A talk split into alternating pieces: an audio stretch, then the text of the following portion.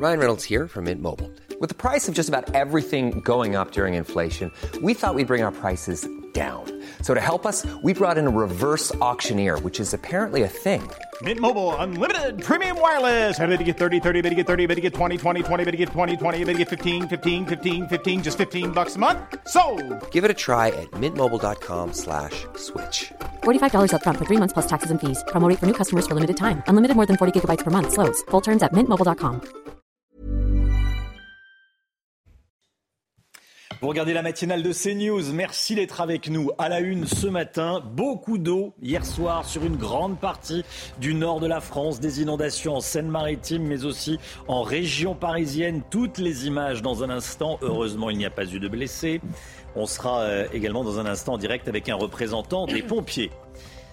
Un refus d'obtempérer à Marseille. Des policiers sont blessés. Le chauffard a foncé sur la voiture de police. On va vous raconter ce qui s'est passé. L'ancien président de l'Assemblée nationale, Richard Ferrand, regrette qu'Emmanuel Macron ne puisse pas se présenter une troisième fois à la présidentielle. Il le dit dans le Figaro ce matin. Florian Tardif est avec nous. Le secrétaire d'État américain Anthony Blinken pourrait rencontrer le président chinois dans les prochaines heures. Anthony Blinken qui s'est déjà entretenu avec son homologue chinois ce matin. Le général Clermont est avec nous pour décrypter ce qui apparaît comme un dégel des relations entre Washington et Pékin. A tout de suite, pense général. Et puis comme tous les jours, le coup de pouce de CNews pour l'emploi, on sera avec le patron d'une usine de batteries électriques dans le Vaucluse qui a des difficultés à recruter. Il a des postes à pourvoir, mais il ne trouve pas de salariés.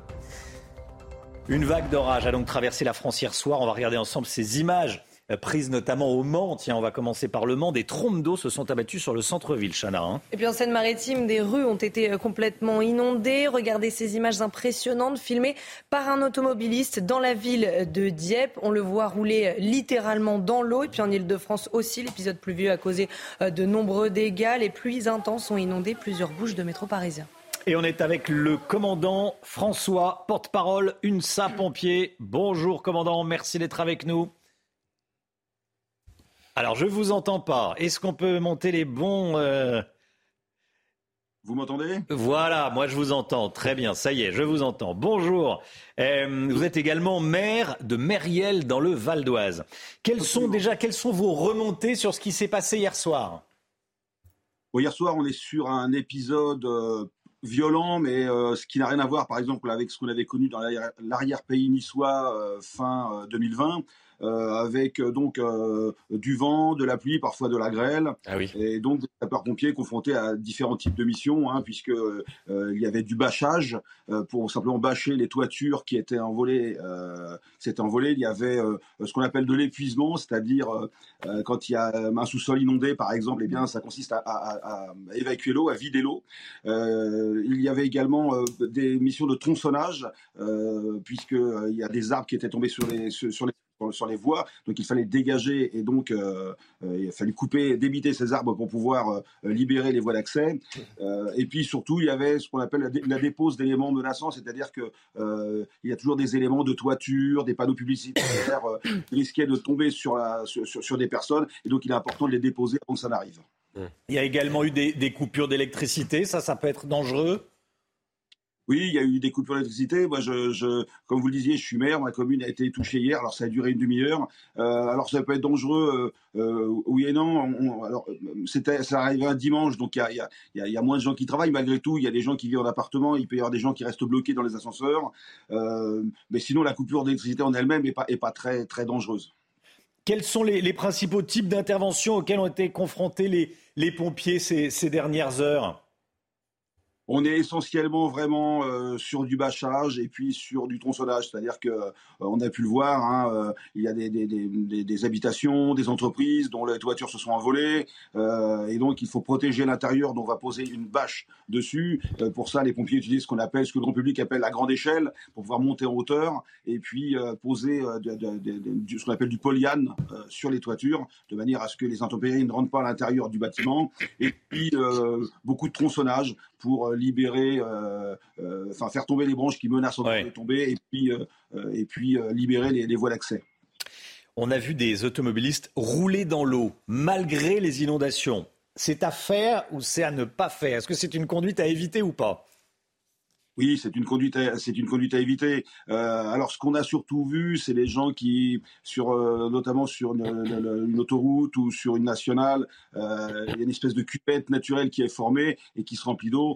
Euh, là, il n'y a pas de courant, on est sur une eau stagnante. Euh, le risque, eh bien, c'est tout simplement de, de, des dégâts mécaniques, c'est-à-dire de noyer sa voiture. je n'en dirais pas autant lorsqu'il s'agit de traverser un cours d'eau, un, un, un, fort courant à, à moitié des roues suffit pour emporter le véhicule. Et là, c'est vraiment une conduite dangereuse, essayer de franchir. Non, la, la sécurité, c'est de ne pas passer. La sécurité, c'est de ne pas passer. Merci beaucoup, commandant Jérôme François. Merci d'avoir été en direct avec nous ce matin dans la matinale CNews. Bon courage. Merci beaucoup. Bonne journée. Cette information, CNews, un enfant de 8 ans renversé par une voiture hier après-midi à Lens, Chana. Hein. Oui, l'automobiliste a pris la fuite euh, juste après les faits. Le pronostic vital de l'enfant était euh, engagé, mais heureusement, ce matin, ça n'est plus le cas. Et puis à Marseille, trois policiers ont été euh, blessés après un nouveau refus d'obtempérer. C'est également une information CNews. Ça s'est passé dans la nuit de samedi à dimanche. Un véhicule de police a poursuivi une voiture dont le conducteur refusait de se soumettre à un contrôle. Sauf que le fuyard a fait demi-tour et a volontairement percuté le véhicule des policiers avant de prendre la fuite à pied. Il a été interpellé, placé en garde à vue. Écoutez ce que nous a dit Rudy Mana du syndicat de police Alliance des Bouches-du-Rhône. Ce qui est particulièrement choquant, c'est qu'on peut voir que, l'individu qui était en fuite n'a pas hésité, lui, à, utiliser le, push tactique. Ces individus-là, qui n'ont ni foi ni loi, n'hésitent pas, par contre, à le commettre à l'encontre des véhicules de police. Par contre, nous, policiers, on ne peut toujours pas le faire et, on doit se contenter de les suivre à distance. Et, malheureusement, aujourd'hui, on doit se contenter aussi de, recevoir ces véhicules en pleine face, en frontal, provoquant des blessures euh, chez les fonctionnaires. Et ça, franchement, ça commence à devenir très inquiétant et, ça commence à nous déplaire très fortement.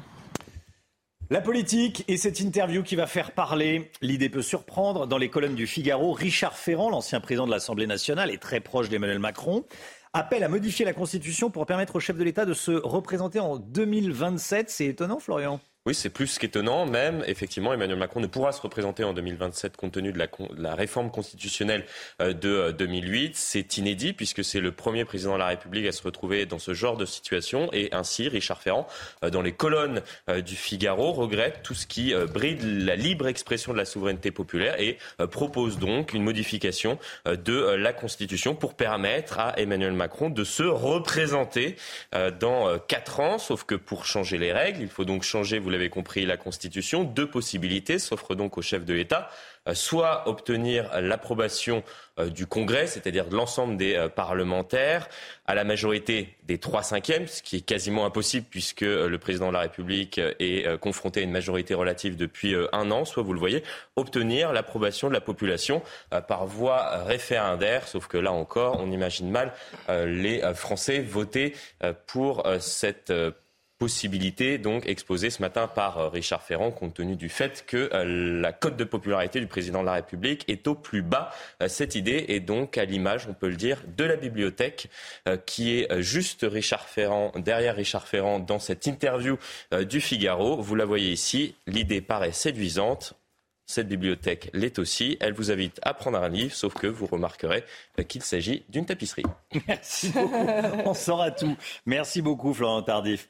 Euh, cette image qui a fait beaucoup parler, Emmanuel Macron qui boit une bière, cul sec, comme on dit, dans le vestiaire de Toulouse, après sa victoire en finale du top 14. Ça s'est passé samedi dernier au, Stade de France, Chana. Hein. Oui, c'est ce qu'on appelle euh, du binge drinking. Alors, le binge drinking, c'est le fait de boire euh, de la, beaucoup d'alcool en un temps express. Alors, le président de la République qui a bu sa bière sous les applaudissements des joueurs, une séquence qui a fait beaucoup réagir, notamment l'écologiste Sandrine Rousseau, qui écrit sur Twitter la masculinité toxique dans le leadership politique en une image. J'en profite pour rappeler hmm. que l'alcool est à consommer avec modération. Ceci dit, me revient euh, la réaction d'un joueur de rugby qui sortait de l'Elysée sous Jacques Chirac. Euh, la finale m'échappe, mais bon. Et on lui avait demandé comment ça s'était passé. Il est très très bien. Et en gloussant, tout le monde a dit on a même fait un cul sec à la bière avec le président. Donc bon, ah euh, voilà, c'est pas, il faut dire à Sandra, à Sandra Rousseau. Ça devait être voilà. Corona. Et ça devait être une Corona également. Donc il n'y a rien de nouveau sous le soleil, tout va bien. Emmanuel Macron le sait aussi. Voilà. Et après, l'alcool est à consommer avec modération. Mais bon, tout n'est pas grave dans tout n'est pas grave dans la vie. Euh, Le secrétaire d'État américain Anthony Blinken va rencontrer son homologue chinois aujourd'hui à Pékin. Il pourrait euh, il a rencontré son homologue chinois hein, déjà, c'est déjà fait, mais il pourrait rencontrer Xi Jinping, le président chinois, dans la journée. Alors que les tensions sont vives entre les États-Unis et la Chine, c'est la, visite de plus haut niveau d'un diplomate américain depuis près de cinq ans. Général Clermont, c'est le dégel des relations entre les États-Unis et la Chine, là, auquel on assiste? Vu, l'épaisseur de la banquise qui sépare les deux pays, euh, le dégel va prendre du temps. Mais néanmoins, c'est la première visite diplomatique euh, d'un officiel américain en Chine depuis cinq ans. Euh, il y en avait une prévue au mois de mars. Elle a été repoussée, vous vous souvenez, par l'affaire de ce ballon stratosphérique chinois qui avait été abattu par euh, l'armée américaine. Donc finalement, cette visite a eu lieu. Anthony Blinken s'est déplacé à Pékin.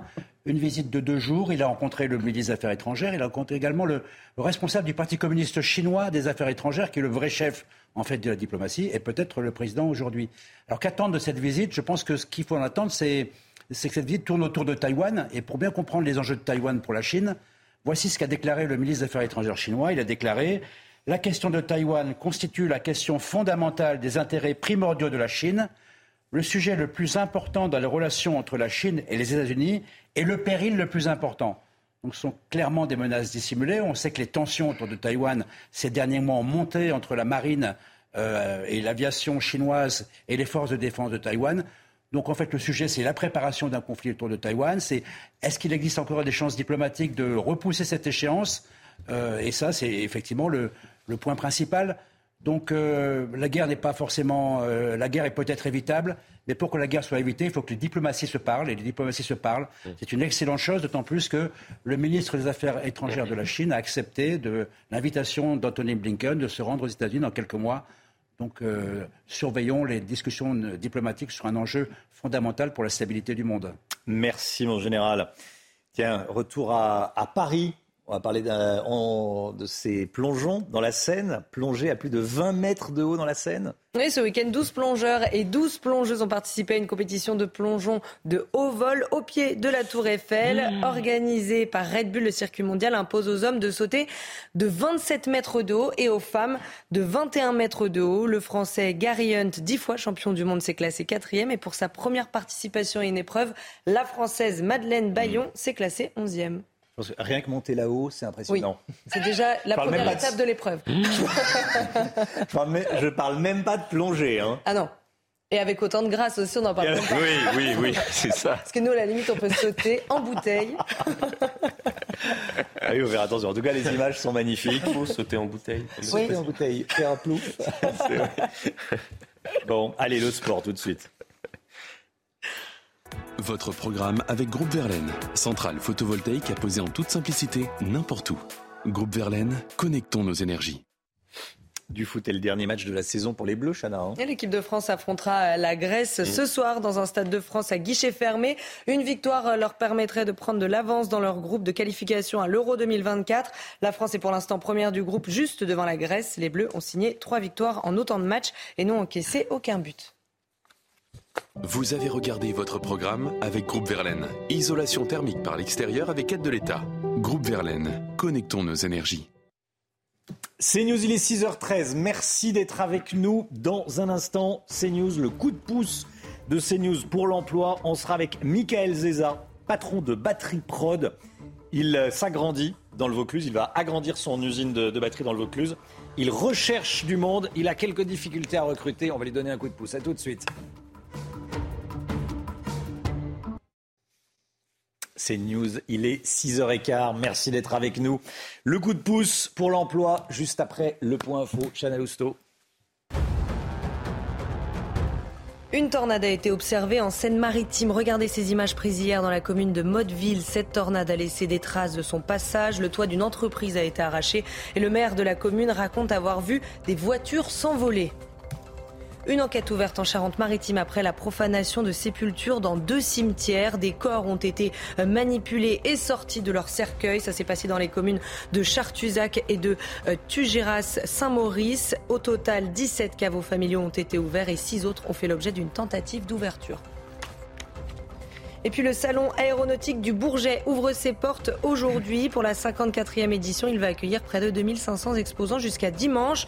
Parmi eux, 300 start-up et tout un lot d'innovations. Avions, drones et hélicoptères, mais aussi avions électriques et taxis volants seront exposés dans 125 000 m2. Le coup de pouce emploi de CNews. Bonjour Michael Zeza, merci d'être avec nous. Bonjour, je suis ravi d'être avec vous ce matin. Ah bah écoutez, nous aussi. C'est le, vous êtes le patron de Batterie Prod, basé à Montaut, dans le Vaucluse. Vous allez vous développer, vous agrandir. Présentez-nous déjà votre, votre activité. Alors nous, on est fabricant de batteries au lithium, c'est-à-dire que nous réalisons des batteries pour des clients dans la mobilité, l'industrie, les drones, le stockage d'énergie, le médical et l'outillage. Euh, c'est une idée qui nous est venue il y a une, dizaine d'années avec un constat, c'était que on manquait de, fabricants de batteries en Europe. Vraiment, euh, historiquement, ça fait une trentaine d'années que les batteries sont fabriquées en Asie et on n'avait euh, personne en France. Donc on s'est lancé. Vous êtes lancé et vous avez bien fait. Vous, vous, agrandissez, vous passez de 300 mètres carrés à 1500 mètres carrés. Exactement. On a agrandi, on a modernisé nos outils de production avec des robots, avec des machines. Mais euh, paradoxalement, euh, c'est pas parce qu'on rajoute des robots dans des, dans des industries que ça supprime de l'emploi. Bien au contraire, ça permet tout simplement d'augmenter nos capacités de production. Alors justement, vous êtes actuellement, vous êtes actuellement 53 salariés et vous avez encore de nombreux postes à pourvoir. On les a vus apparaître. Euh, dites-nous quels sont les, vos principaux besoins. là où nous rencontrons le plus de difficultés, ce sont pour les postes d'opérateurs de prod et de monteurs câbleurs. il faut bien savoir que personne n'a de l'expérience dans les, dans les batteries au lithium. C'est des nouveaux métiers. Donc, nous formons tous les collaborateurs à ces nouveaux métiers. Que ce soit au niveau des passages de courant, que ce soit au niveau de la théorie, que ce soit au niveau de la pratique. La seule chose que nous avons besoin, qui est vraiment importante, c'est d'avoir des, personnes qui soient manuelles et qui, aient des, euh, et, qui aient de, et qui ont de la dextérité. Voilà, c'est tout. Après, tout le reste, euh, on s'en charge, on s'en occupe. Nous avons aussi bien des techniciens à cycle que des charpentiers, que des euh, tout, tout, type de, de métiers euh, peuvent convenir à notre à nos, à nos offres. Vous avez des difficultés à, trouver ces, ces, personnels? Pourtant, quand on regarde le, taux de chômage dans le Vaucluse, il est plutôt élevé. Donc, comment, comment vous l'expliquez? Alors, c'est, j'ai fait des réunions déjà avec, avec Pôle emploi, notamment Pôle emploi Contrat, qui est à côté. Euh, on a beaucoup de chômage dans le Vaucluse, mais euh, on va dire c'est un, chômage qui est plutôt saisonnier. C'est-à-dire que dans le Vaucluse, on est un, on est un département, euh, on est un département du tourisme ou de l'agriculture. Donc il y a beaucoup de, personnes qui travaillent, on va dire, 6-7 mois dans l'année, qui, occupent des postes, que ce soit en restauration ou, ou, dans, les, ou dans les champs, hein, dans l'agriculture, et qui donc, ce constat-là fait que le chômage monte, alors qu'au final, alors qu'au final, il n'y a pas tant de personnes de ça qui cherchent du travail dans le Vaucluse. Voilà. voilà. Et si on est intéressé, on va sur recrutement at batterie au pluriel trait d'union prod.fr. Merci beaucoup, Michael Zeza, d'avoir été en direct avec nous. Très bonne journée à vous. Bonjour au Vaucluse. Tiens, regardez cette image qui nous vient de Melbourne en Australie. Des centaines de teckels. Hier matin, des propriétaires de teckels se sont réunis pour une promenade. C'est le plus grand rassemblement de teckels au monde, Chana Oui, en fait, ça. Il y a un record qui existe à ce sujet-là. L'objectif, c'était donc de battre ce record du plus grand nombre de chiens d'une même race rassemblés au même endroit. Le record est de 1029 bagels au Royaume-Uni. C'était en 2018. Et les Australiens n'ont pas communiqué de chiffres, mais affirment avoir bien battu ce record. je crois que ce sont des beagles. Parce que les, beagles, ça se oui, mange. Oui, c'est un petit peu Les beagles sont des chiens. bon, voilà, des, des, des teckels des teckels, le plus grand rassemblement de teckels au monde en, euh, en Australie.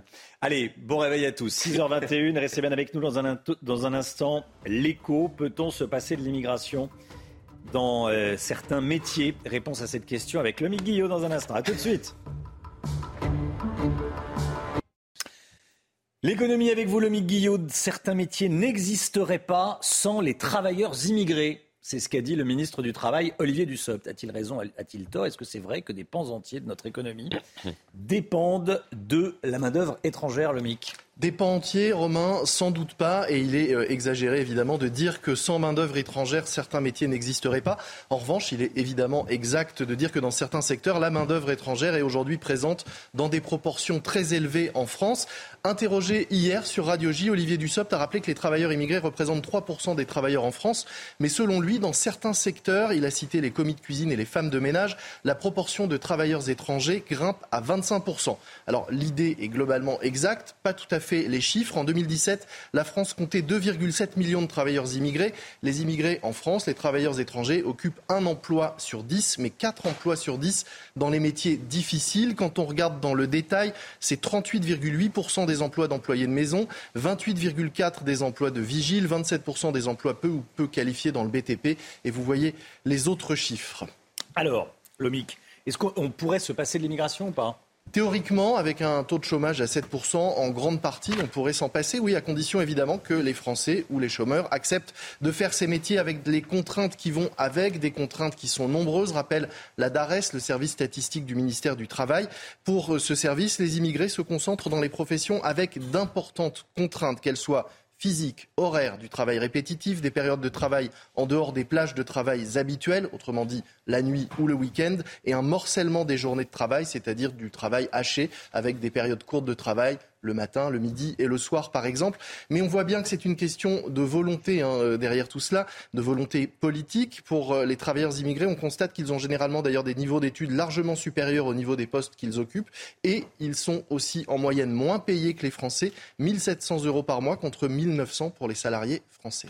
Qu'est-ce qu'il faudrait faire alors pour les métiers dits en tension Eh bien, avant de songer à faire appel à de la main-d'œuvre étrangère, il faudrait donc surtout travailler à l'attractivité de ces métiers, d'autant que l'économie, on le sait, fonctionne par cycle. Pour l'instant, on semble être en route vers le plein emploi, mais ça peut très bien ne pas durer. Si on fait venir plus de travailleurs étrangers, eh bien, on prend le risque d'avoir demain plus de chômeurs, d'autant que, le taux de chômage est aujourd'hui supérieur chez les immigrés d'origine extra-européenne par rapport à l'ensemble de la population. Et le taux d'emploi des immigrés âgés de 15 à 64 ans est de 56% contre 65% pour le reste de la population.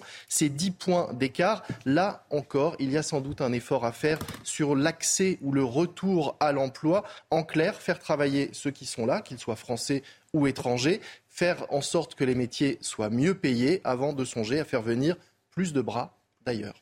Lomic Guillot. Merci beaucoup Lomic. 6h27 le temps, Alexandra. Regardez votre météo avec Samsonite Proxys. Légère, résistante, durable. Une nouvelle génération de bagages.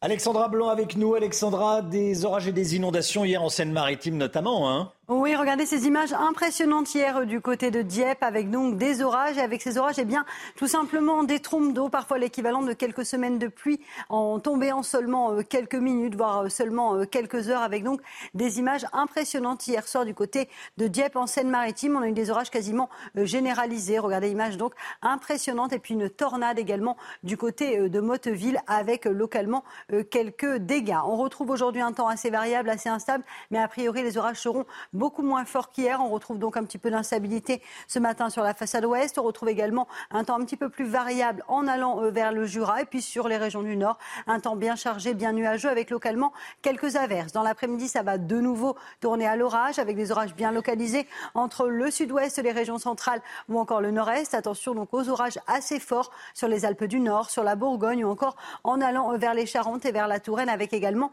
un risque de grêle. On retrouvera en revanche un temps beaucoup plus lumineux en allant euh, vers le golfe du Lion, avec d'ailleurs le retour du vent d'automne. Les températures, grande douceur ce matin, même si on respire quand même un petit peu mieux que les jours précédents, mais ça reste élevé, 20 degrés à Perpignan, 14 degrés euh, du côté de Rennes ou encore 16 à Paris. Et dans l'après-midi, justement, les températures baissent un petit peu sur le nord, ça reste un petit peu plus respirable, mais estival avec 26 degrés à Paris, 30 degrés du côté de Dijon ou encore de Besançon, vous aurez 28 degrés pour le Pays Basque. La minimale, ce sera pour Brest avec 22 degrés et vous aurez localement jusqu'à 34 degrés du côté de Marseille. La suite du programme, eh on prend les mêmes et on recommence avec de nouveau une semaine très orageuse en perspective, des orages quasiment généralisés, avec en prime le maintien de la chaleur, même si les températures devraient légèrement fléchir, légèrement baisser en fin de semaine.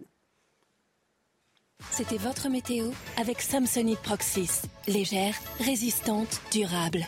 Une nouvelle génération de bagages. Vous regardez la matinale de CNews. Merci d'être avec nous. Il est bientôt 6h30 à la une ce matin. Une famille harcelée par un trafiquant de drogue et obligée de quitter son domicile. Ça se passe à Villers-Cotterêts. Le harceleur est un petit caïd de quartier âgé de seulement 19 ans. Il sera jugé aujourd'hui. Le syndicat de la magistrature, syndicat de magistrats classé à gauche, fait encore parler de lui avec des consignes données à ses adhérents magistrats le syndicat leur demande de se montrer clément avec les individus violents jugés après les manifestations. Bruno Retailleau s'en insurge. On va vous en parler. L'Europe bascule en économie de guerre et veut produire un million de munitions de gros calibre pour l'Ukraine. Est-ce possible? Le général Clermont est avec nous. Et puis le grand oral du bac commence aujourd'hui pour les élèves de terminale. Certains candidats s'inspirent de ce qu'ils voient sur les réseaux sociaux pour s'y préparer. Attention, parce que ce n'est pas sans danger, nous dira Lisa Marie Marquez. A tout de suite, Lisa Marie. Une famille obligée de déménager à cause d'une bande de trafiquants de drogue. Ça se passe dans l'Aisne, à Villers-Cotterêts. Les deux parents ont été roués de coups par ces dealers en novembre dernier. Alors, face aux nombreuses menaces et pour ne pas revoir leurs agresseurs, les deux victimes ont préféré partir avec euh, leurs six enfants. Ce matin, l'un des agresseurs, âgé seulement de 19 ans, est jugé dans la commune de Soissons. Reportage de Célia Barotte.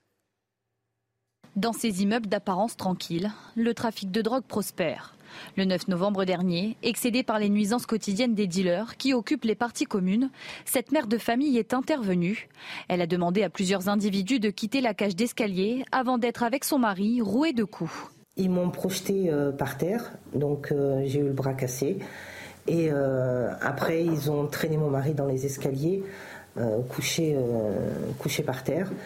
Euh, on continuait à le taper. Moi, au passage, ils m'ont écrasé les jambes parce que bah, ils sont passés euh, sur moi. Après, mon fils a ouvert la porte en haut. Mon chien a aboyé et du coup ils se sont sauvés. Choqué par cette violente agression et après avoir reçu plusieurs messages d'intimidation, la famille a déménagé à une vingtaine de kilomètres. La mère des six enfants souffre toujours de son bras et son autonomie est réduite. Et malgré les nombreux courriers envoyés à l'État, les victimes dénoncent des autorités laxistes avec le jeune homme récidiviste. C'est une personne qui est sous contrôle judiciaire, qui se retrouve à un endroit où il n'a pas lieu d'être, à une heure où il n'a pas lieu d'être. On est obligé de, s'engueuler en fait avec les gendarmes pour qu'en fait ils fassent leur travail. Et euh, quand ils venaient, c'était juste un contrôle d'identité et puis on laisse tout le monde repartir. Lors de son procès, l'agresseur présumé de cette famille sera également jugé pour deux autres agressions, un refus d'obtempérer et une conduite sans permis. Voilà comment ça se passe en France. Euh, le maire de Villers-Cotterêts sera avec nous à, 7h10 pour euh, nous raconter ce qui s'est passé exactement. Une famille agressée par un dealer et c'est elle qui est obligée de, de déménager. Dans l'actualité, il y a également cette vague d'orage qui a traversé la France hier soir. En Ile-de-France, l'épisode pluvieux a causé de nombreux dégâts. On va regarder des images prises à Paris hier. Un arbre est tombé sur la route. Oui, il faut dire que le vent a soufflé fort hier dans la capitale avec une rafale enregistrée à 99 km heure par Météo France. Mais ce n'est pas tout. La nationale 118 a été inondée, la circulation des trains perturbée et 11 000 foyers se sont retrouvés sans électricité dans le Val d'Oise. Le résumé de la soirée avec Augustin Donadieu. L'épisode orageux aura été aussi violent que soudain et il aura impacté la vie des franciliens à tous les niveaux. Sur la route d'abord, la N118, l'une des voies principales pour joindre Paris, a été inondée, entraînant d'importants embouteillages. Sur les rails, le trafic était guère mieux. La gare de Lyon s'est retrouvée paralysée plusieurs heures durant, sans qu'aucun train ne puisse y arriver ou en partir. En cause, une panne électrique due à une bâche tombée sur une caténaire et des arbres tombés sur les voies. Au début, on pensait 20 minutes, ensuite une demi-heure, ensuite une heure, ensuite une heure et demie, ensuite deux heures. Il y a eu deux heures de retard, 1h50 à cause de l'orage et d'une panne d'électricité à Maison Alfort, je crois. Pour les usagers du métro, il fallait se mouiller les pieds. Les pluies intenses ont inondé plusieurs bouches du métropolitain. Dans le Val d'Oise, au nord de la capitale, les équipes d'RTE ont travaillé toute la soirée pour rétablir l'électricité à plus de 11 000 foyers privés de courant. Ailleurs, en Seine-Maritime, les vents violents filmés par cet habitant ont entraîné une brève tornade les pompiers du département ont effectué 81 interventions, principalement liées aux inondations dans le secteur de Dieppe. Alexandra Blanc avec nous. Pourquoi est-ce que le temps est si capricieux en ce moment? Eh bien, parce que nous avons, Romain, des conflits de masse d'air et surtout, ça dure depuis déjà quelques semaines hein, sur le plateau de CNews.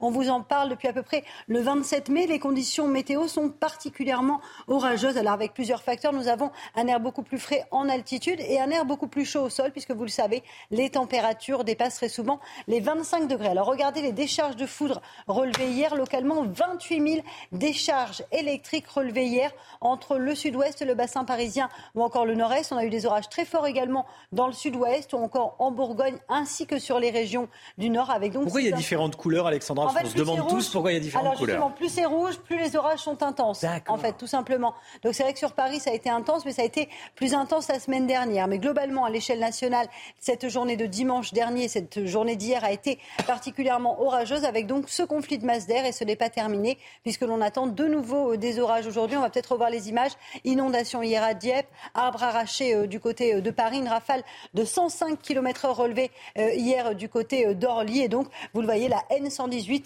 bloquée également en région parisienne. On n'en a pas terminé avec les orages puisque ça devrait durer au moins jusqu'à la fin de la semaine. C'est vrai que les conditions météo sont orageuses, c'est très capricieux depuis quelques jours et la chaleur n'arrange pas évidemment ces intempéries qui continuent de sévir sur l'ensemble quasiment des régions françaises. Alexandra Blanc, notre experte météo. Merci beaucoup, Alexandra.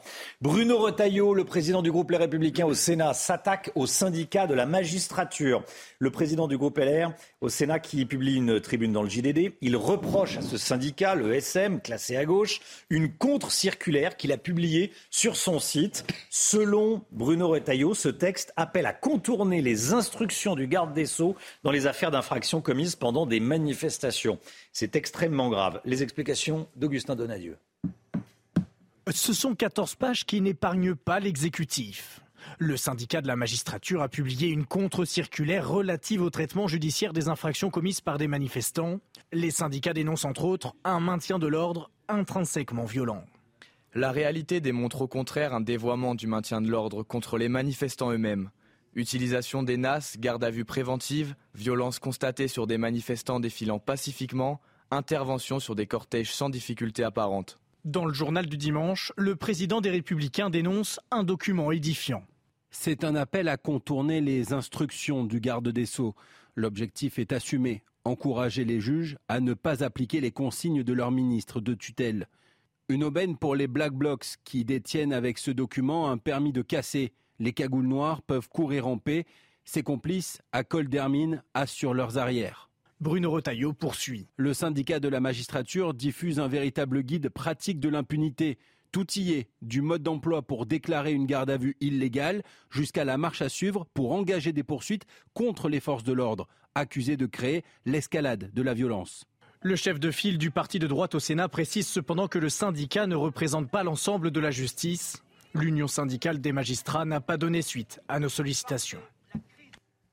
Le salaire des cadres augmente en France, c'est ce que révèle l'APEC, l'association pour l'emploi des cadres. 57% des cadres ont bénéficié d'une augmentation individuelle ou collective l'année dernière, Chana. Hein. Oui, soit 11 points de plus par rapport à 2021. La rémunération annuelle brute médiane s'établissait donc à 55 000 euros pour les hommes et 48 000 euros pour les femmes en 2022 payer une consultation chez le médecin en fonction du niveau de revenu. C'est en clair ce que propose François Bayrou, qui s'est dit favorable à imposer une petite participation supplémentaire à ceux qui le peuvent. Une contribution qui, selon lui, permettrait de régler la question du prix de la consultation. Alors, comme tous les matins, on vous donne la parole dans la matinale et ce matin, on vous pose cette question. Que pensez-vous de cette participation volontaire? Écoutez vos réponses, c'est votre avis. C'est une réflexion globale qu'il faut, avoir, pas une, une énième taxation, et les Français en ont un peu ras-le-bol. Dans ces cas-là, effectivement, ceux qui le peuvent, ils pourraient mettre la main plus à la poche, effectivement. Je partage cette idée. Hein. Je pense que si on a les moyens, ben, on peut contribuer un petit peu, euh, en fonction de ses moyens, euh, à décharger un petit peu le budget de la sécurité sociale. Le système euh, a besoin d'argent, oui, mais ce n'est pas à nous de payer. Déjà qu'on commence à faire payer un euro d'impôt à tout le monde. Qu'en pensez, vous, autour de la table? C'est vrai que quand on va chez le médecin, on a l'impression de c'est gratuit. On donne sa carte, euh, sa carte vitale et on repart. Euh, merci docteur, au revoir. Euh, de... Peut-être faire payer ceux qui abusent, ceux qui vont chez le médecin 10, 15 fois par an, je ne sais pas pour. Ah oui, mais euh, alors, on va répliquer qu'on ne va pas chez le médecin pour le plaisir, que si on y va 10-15 fois, c'est qu'on est très malade. Peut-être, mais... Pas simple. Euh, le pas simple Guillaume. comme débat. Là, cette mesure fait un peu pourboire pour les médecins. C'est un peu curieux quand même. Mm. Mais après, inciter ceux qui ont les moyens ou les, euh, instituer une, instaurer une, participation supplémentaire pour les hauts revenus, pourquoi pas? Enfin, ça fait à nouveau taxe pour ceux qui gagnent bien leur vie.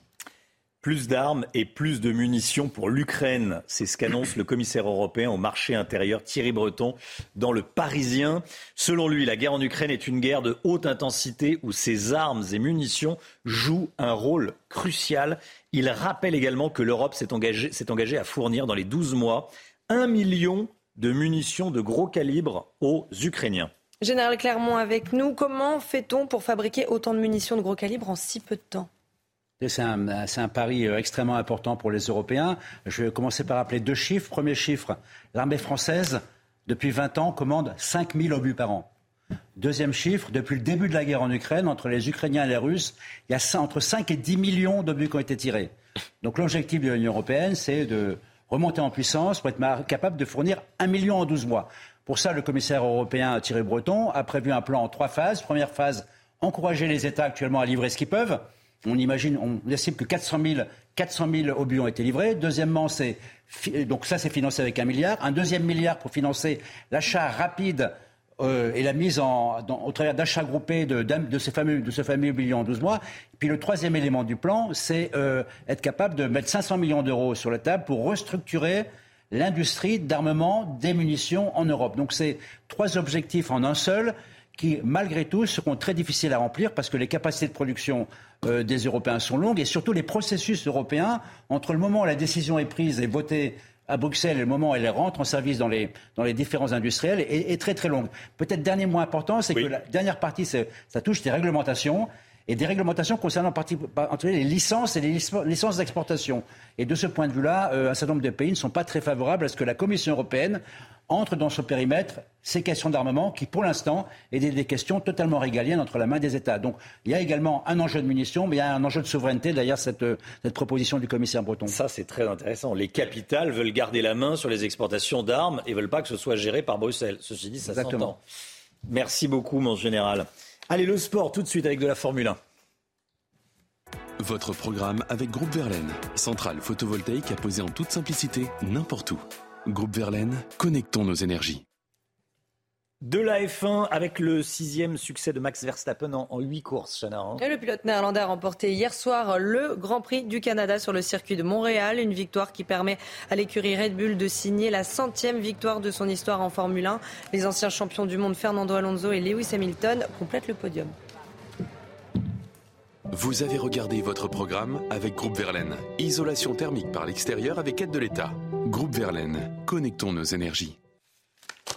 Bon courage à tous ceux qui vont passer le grand oral du bac aujourd'hui. Les épreuves démarrent aujourd'hui, elles vont durer jusqu'à la fin juin. On va en parler avec Lisa Marie Marquez. On va voir que le bac peut se préparer aussi sur les réseaux sociaux, mais il faut faire attention. Il y a quelques règles qu'il faut bien avoir en tête. À tout de suite. C'est News, il est 7h moins le quart. Merci d'être avec nous en ce lundi matin. Dans un instant, on va parler de la préparation du bac qui peut se faire également sur les réseaux sociaux. Mais tout d'abord, le point info, Chana Lousteau. Une vague d'orage a traversé la France hier soir. Cet épisode pluvieux a eu des conséquences, notamment en Ile-de-France. 11 000 foyers se sont retrouvés sans électricité dans le Val d'Oise. Le gestionnaire du réseau de transport électrique RTE a annoncé que l'essentiel de ces foyers ont été réalimentés vers 20h30. À Marseille, trois policiers ont été blessés après un nouveau refus d'obtempérer. C'est une information CNews. Ça s'est passé dans la nuit de samedi à dimanche. Un véhicule de police a poursuivi une voiture dont le conducteur refusait de se soumettre à un contrôle. Sauf que le fuyard a fait demi-tour et a volontairement percuté le véhicule des policiers. Avant de prendre la fuite à pied, il a été interpellé et placé en garde à vue.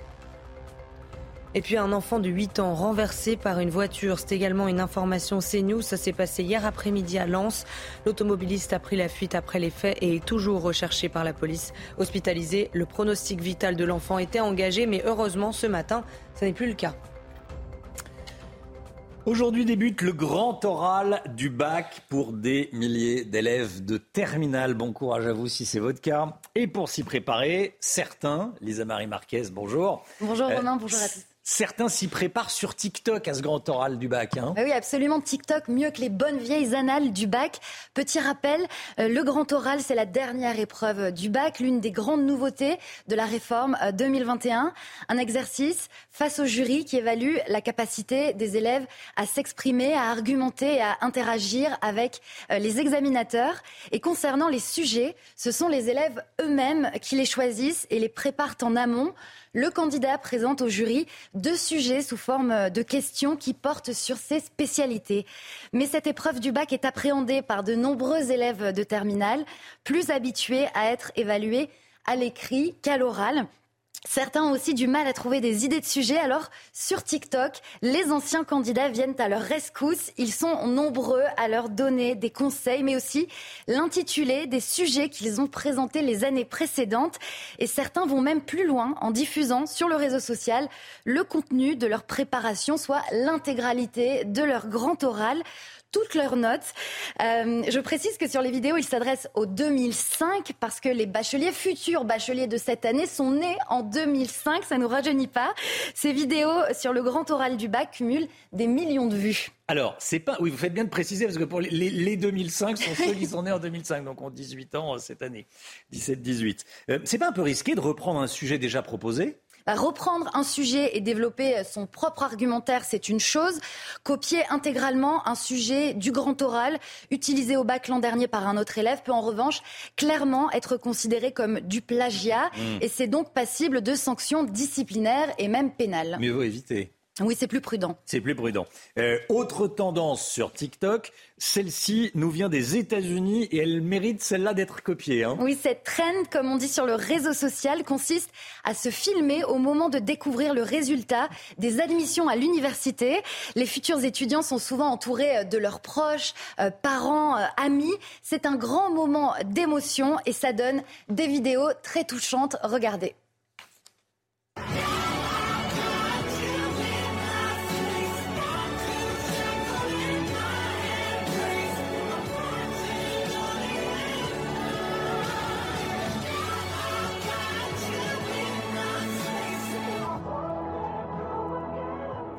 Euh, c'est joyeux quand les nouvelles sont bonnes. Hein. Ah oui, forcément. Mais si ça peut donner des idées à nos futurs bacheliers 2023, le jour des résultats, le 4 juillet prochain, pourquoi pas euh, C'est le genre de contenu qui fait du bien et là aussi, euh, aucun risque de plagiat.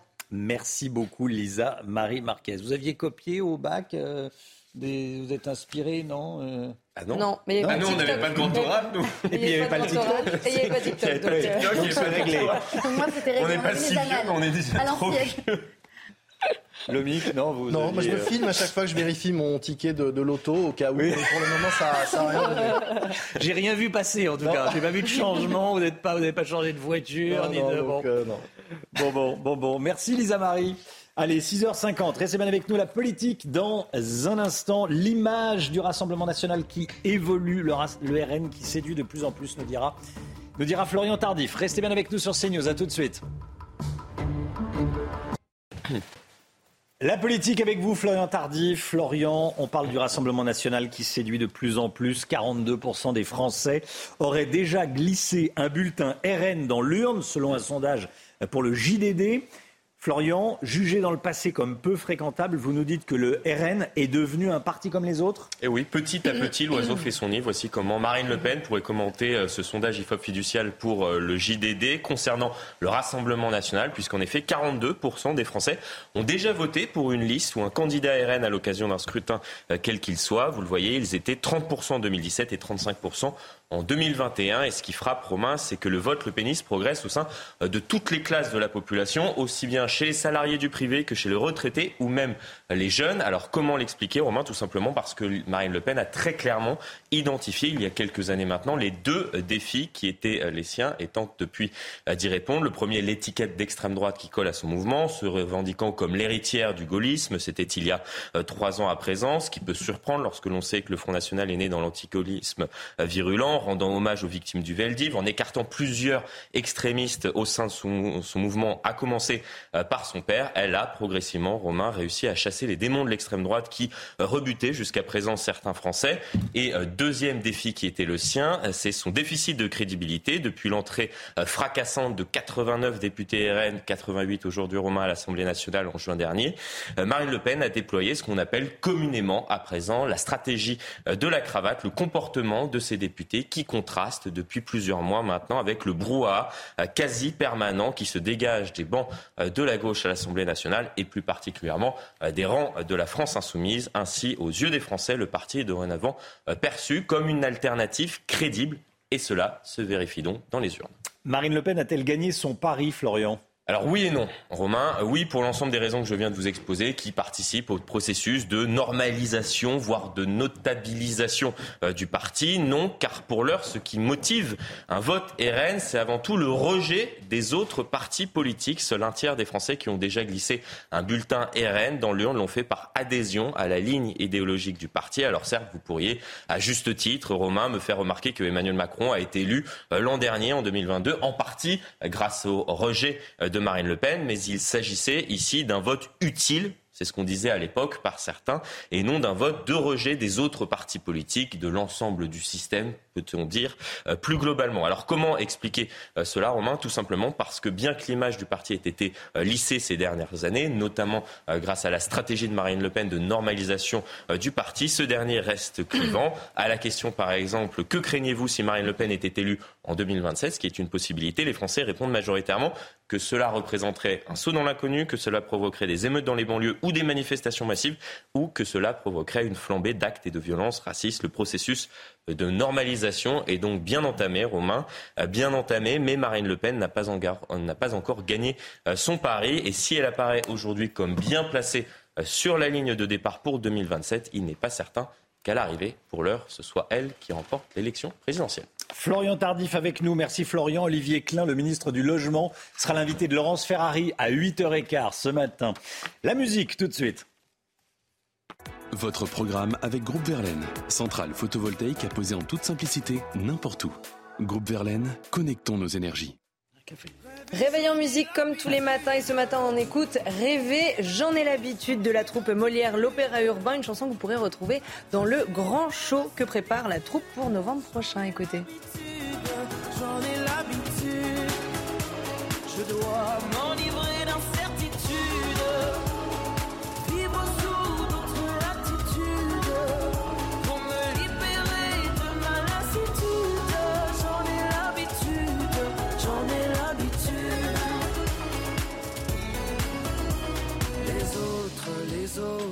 Ils ont dans les yeux l'assurance et l'insolence des gens heureux. C'est pas faute. Vous avez regardé votre programme avec Groupe Verlaine. Isolation thermique par l'extérieur avec aide de l'État.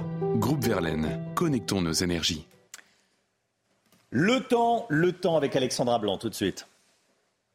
Regardez votre météo avec Samsonite Proxys. Légère, résistante, durable. Une nouvelle génération de bagages.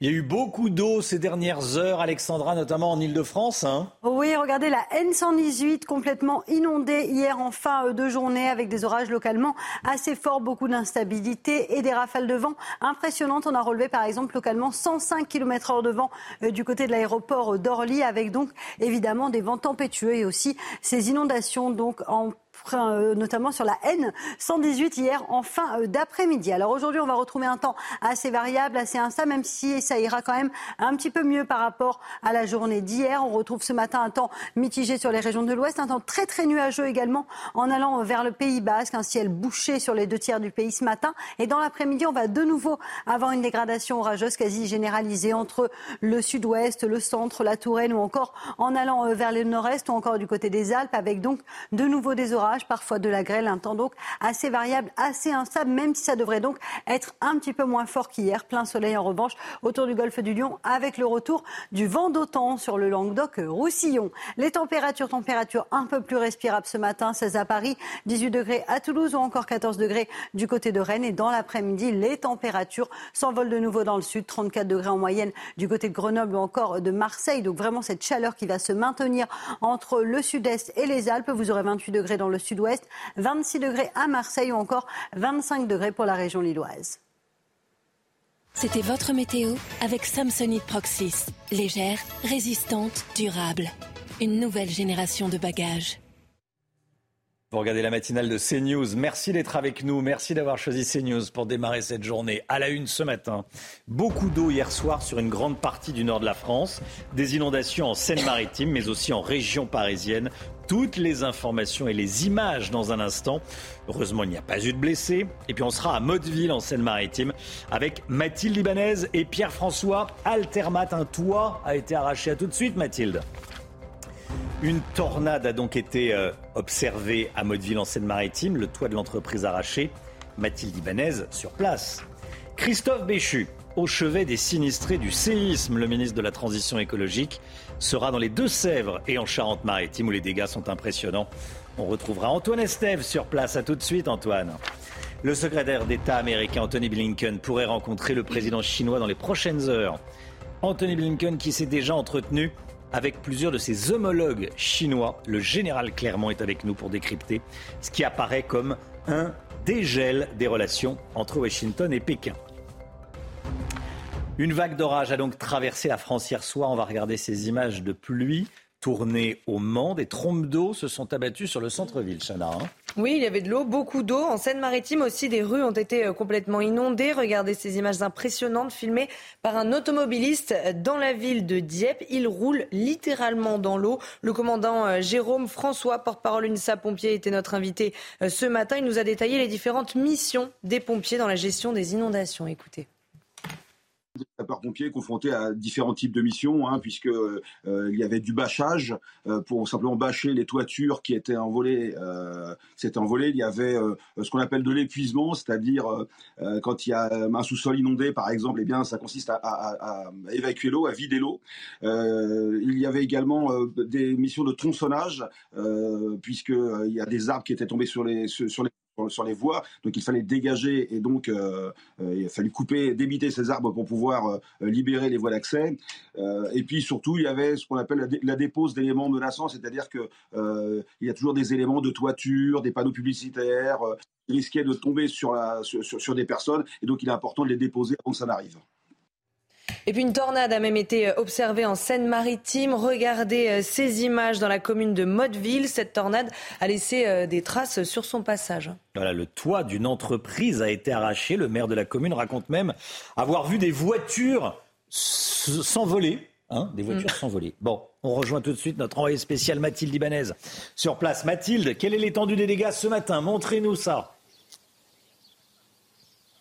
Eh bien, écoutez, euh, Romain, je peux vous dire qu'il y a pas mal de dégâts en tout cas. Euh, ce matin, plusieurs toitures comme celle-ci ont été soufflées par euh, la tornade qui a touché Maudeville hier. Beaucoup d'arbres également ont été arrachés dans les jardins. Eh bien, le mobilier de jardin a clairement été soufflé, les, les tables, les chaises renversées.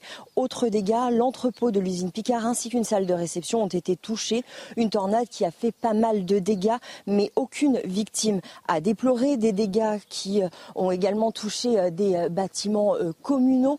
Juste derrière moi, eh bien, une salle, une cellule de crise a été ouverte dès 16 heures dans cette salle des fêtes par le maire. L'école qui se trouve juste à côté, eh bien, restera fermée ce lundi. Les enfants seront accueillis donc dans cette salle des fêtes. Le maire souhaiterait justement qu'un état de catastrophe naturelle soit mis en place par rapport aux intempéries d'hier beaucoup Mathilde Ibanez en direct de Motteville avec les images de Pierre-François Altermat. Trois jours après le séisme dans l'ouest de la France, Christophe Béchu, le ministre de la Transition écologique, est attendu sur place. Il va se rendre dans les Deux-Sèvres. Puis en Charente-Maritime. Oui, dans les deux départements, des dizaines de maisons ont été euh, décrétées inhabitables par les pompiers, obligeant leurs habitants à se reloger. On rejoint tout de suite notre envoyé spécial Antoine Estève. Bonjour Antoine, vous êtes dans la commune de la Laigne en Charente-Maritime et les dégâts sur place sont très impressionnants. Effectivement, une commune encore fantôme ce lundi matin. On va vous montrer à quoi ça ressemble exactement. Vous voyez ces murs en pierre, ils ont 150 à 200 ans, hein. c'est une très vieille maison. Et ces énormes fissures qu'on voit à l'extérieur, on imagine un petit peu l'intérieur des maisons. Il y a 70 logements au total ici qui sont classés inhabitables. Il y a un classement des pompiers depuis hier qui a été établi avec des zones noires. Ici, par exemple, cette maison, elle est en zone noire. Les habitants n'ont pas pu dormir et ne peuvent même pas venir récupérer des affaires. Les zones rouges, elles, sont des zones dans lesquelles les habitants peuvent venir récupérer quelques affaires sous contrôle évidemment des forces de l'ordre qui se trouvent à l'entrée du village.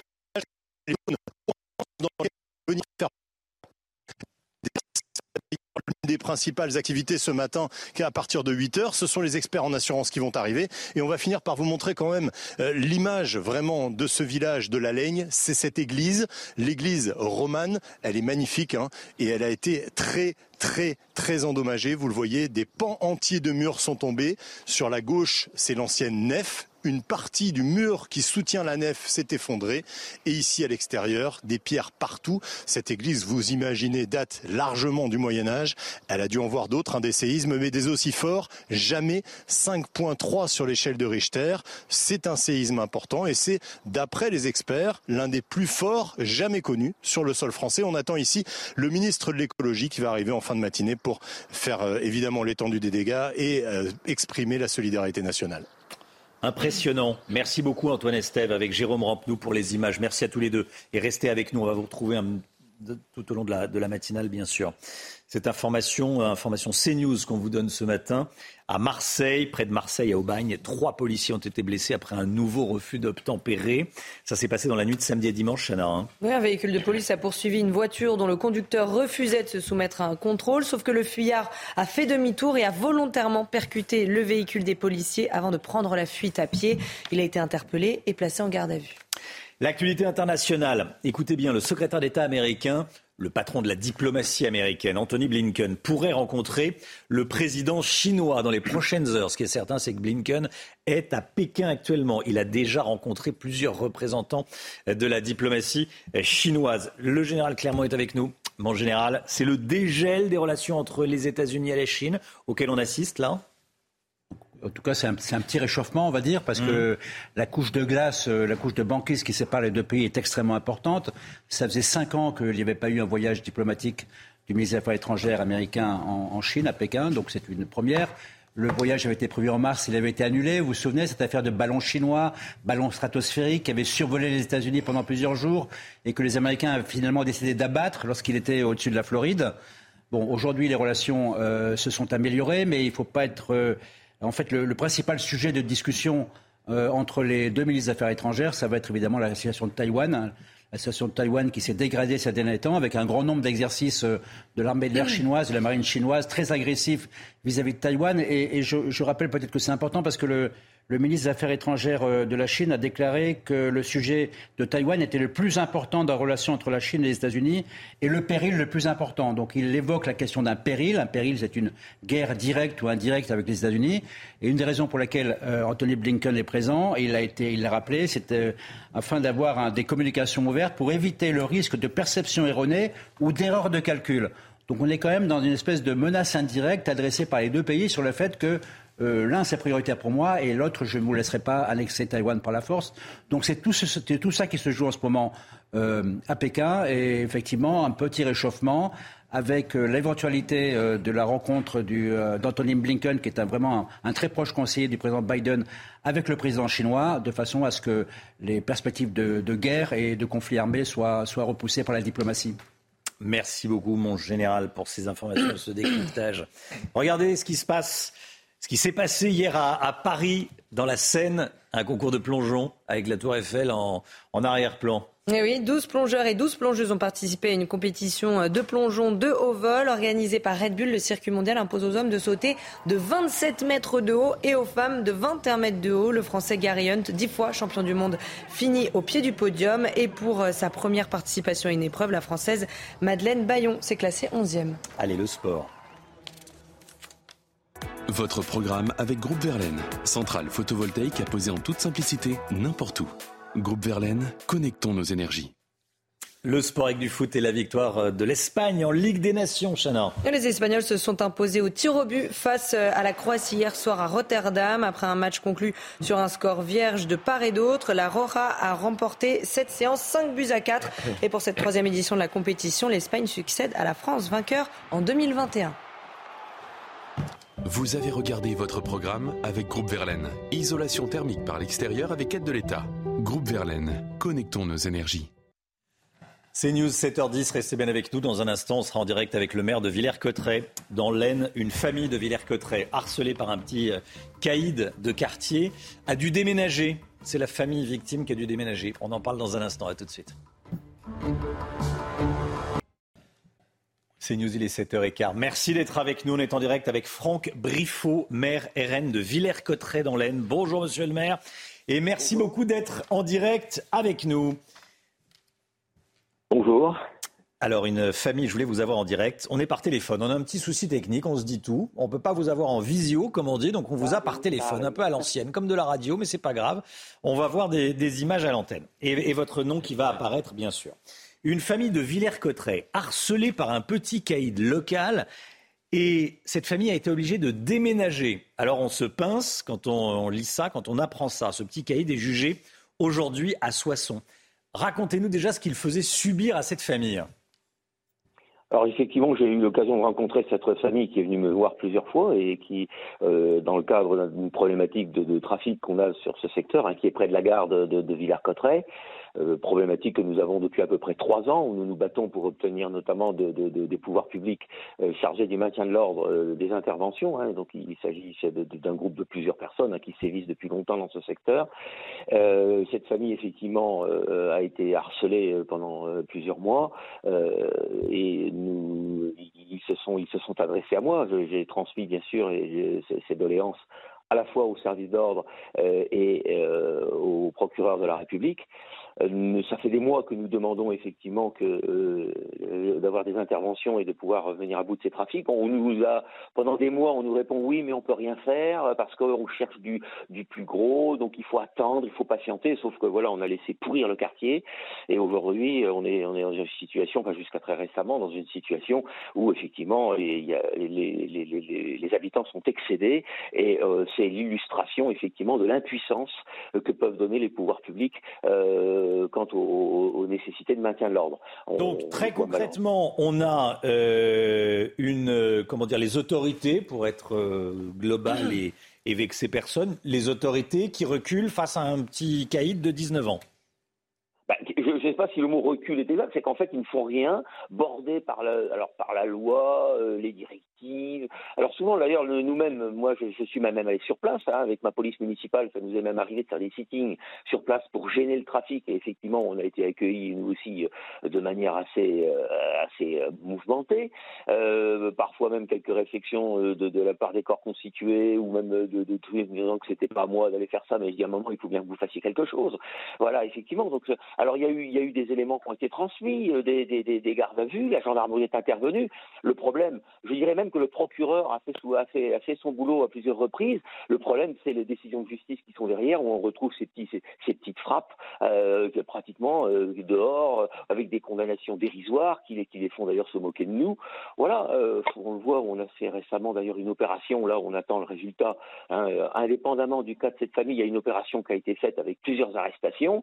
je suis impatient de voir les peines. On me parle déjà d'un certain nombre de peines qui seraient en dessous de deux ans de prison, qui ne seront donc pas faites, puisqu'en dessous de deux ans, on va se retrouver avec des, bracelets électroniques pour beaucoup, je suppose.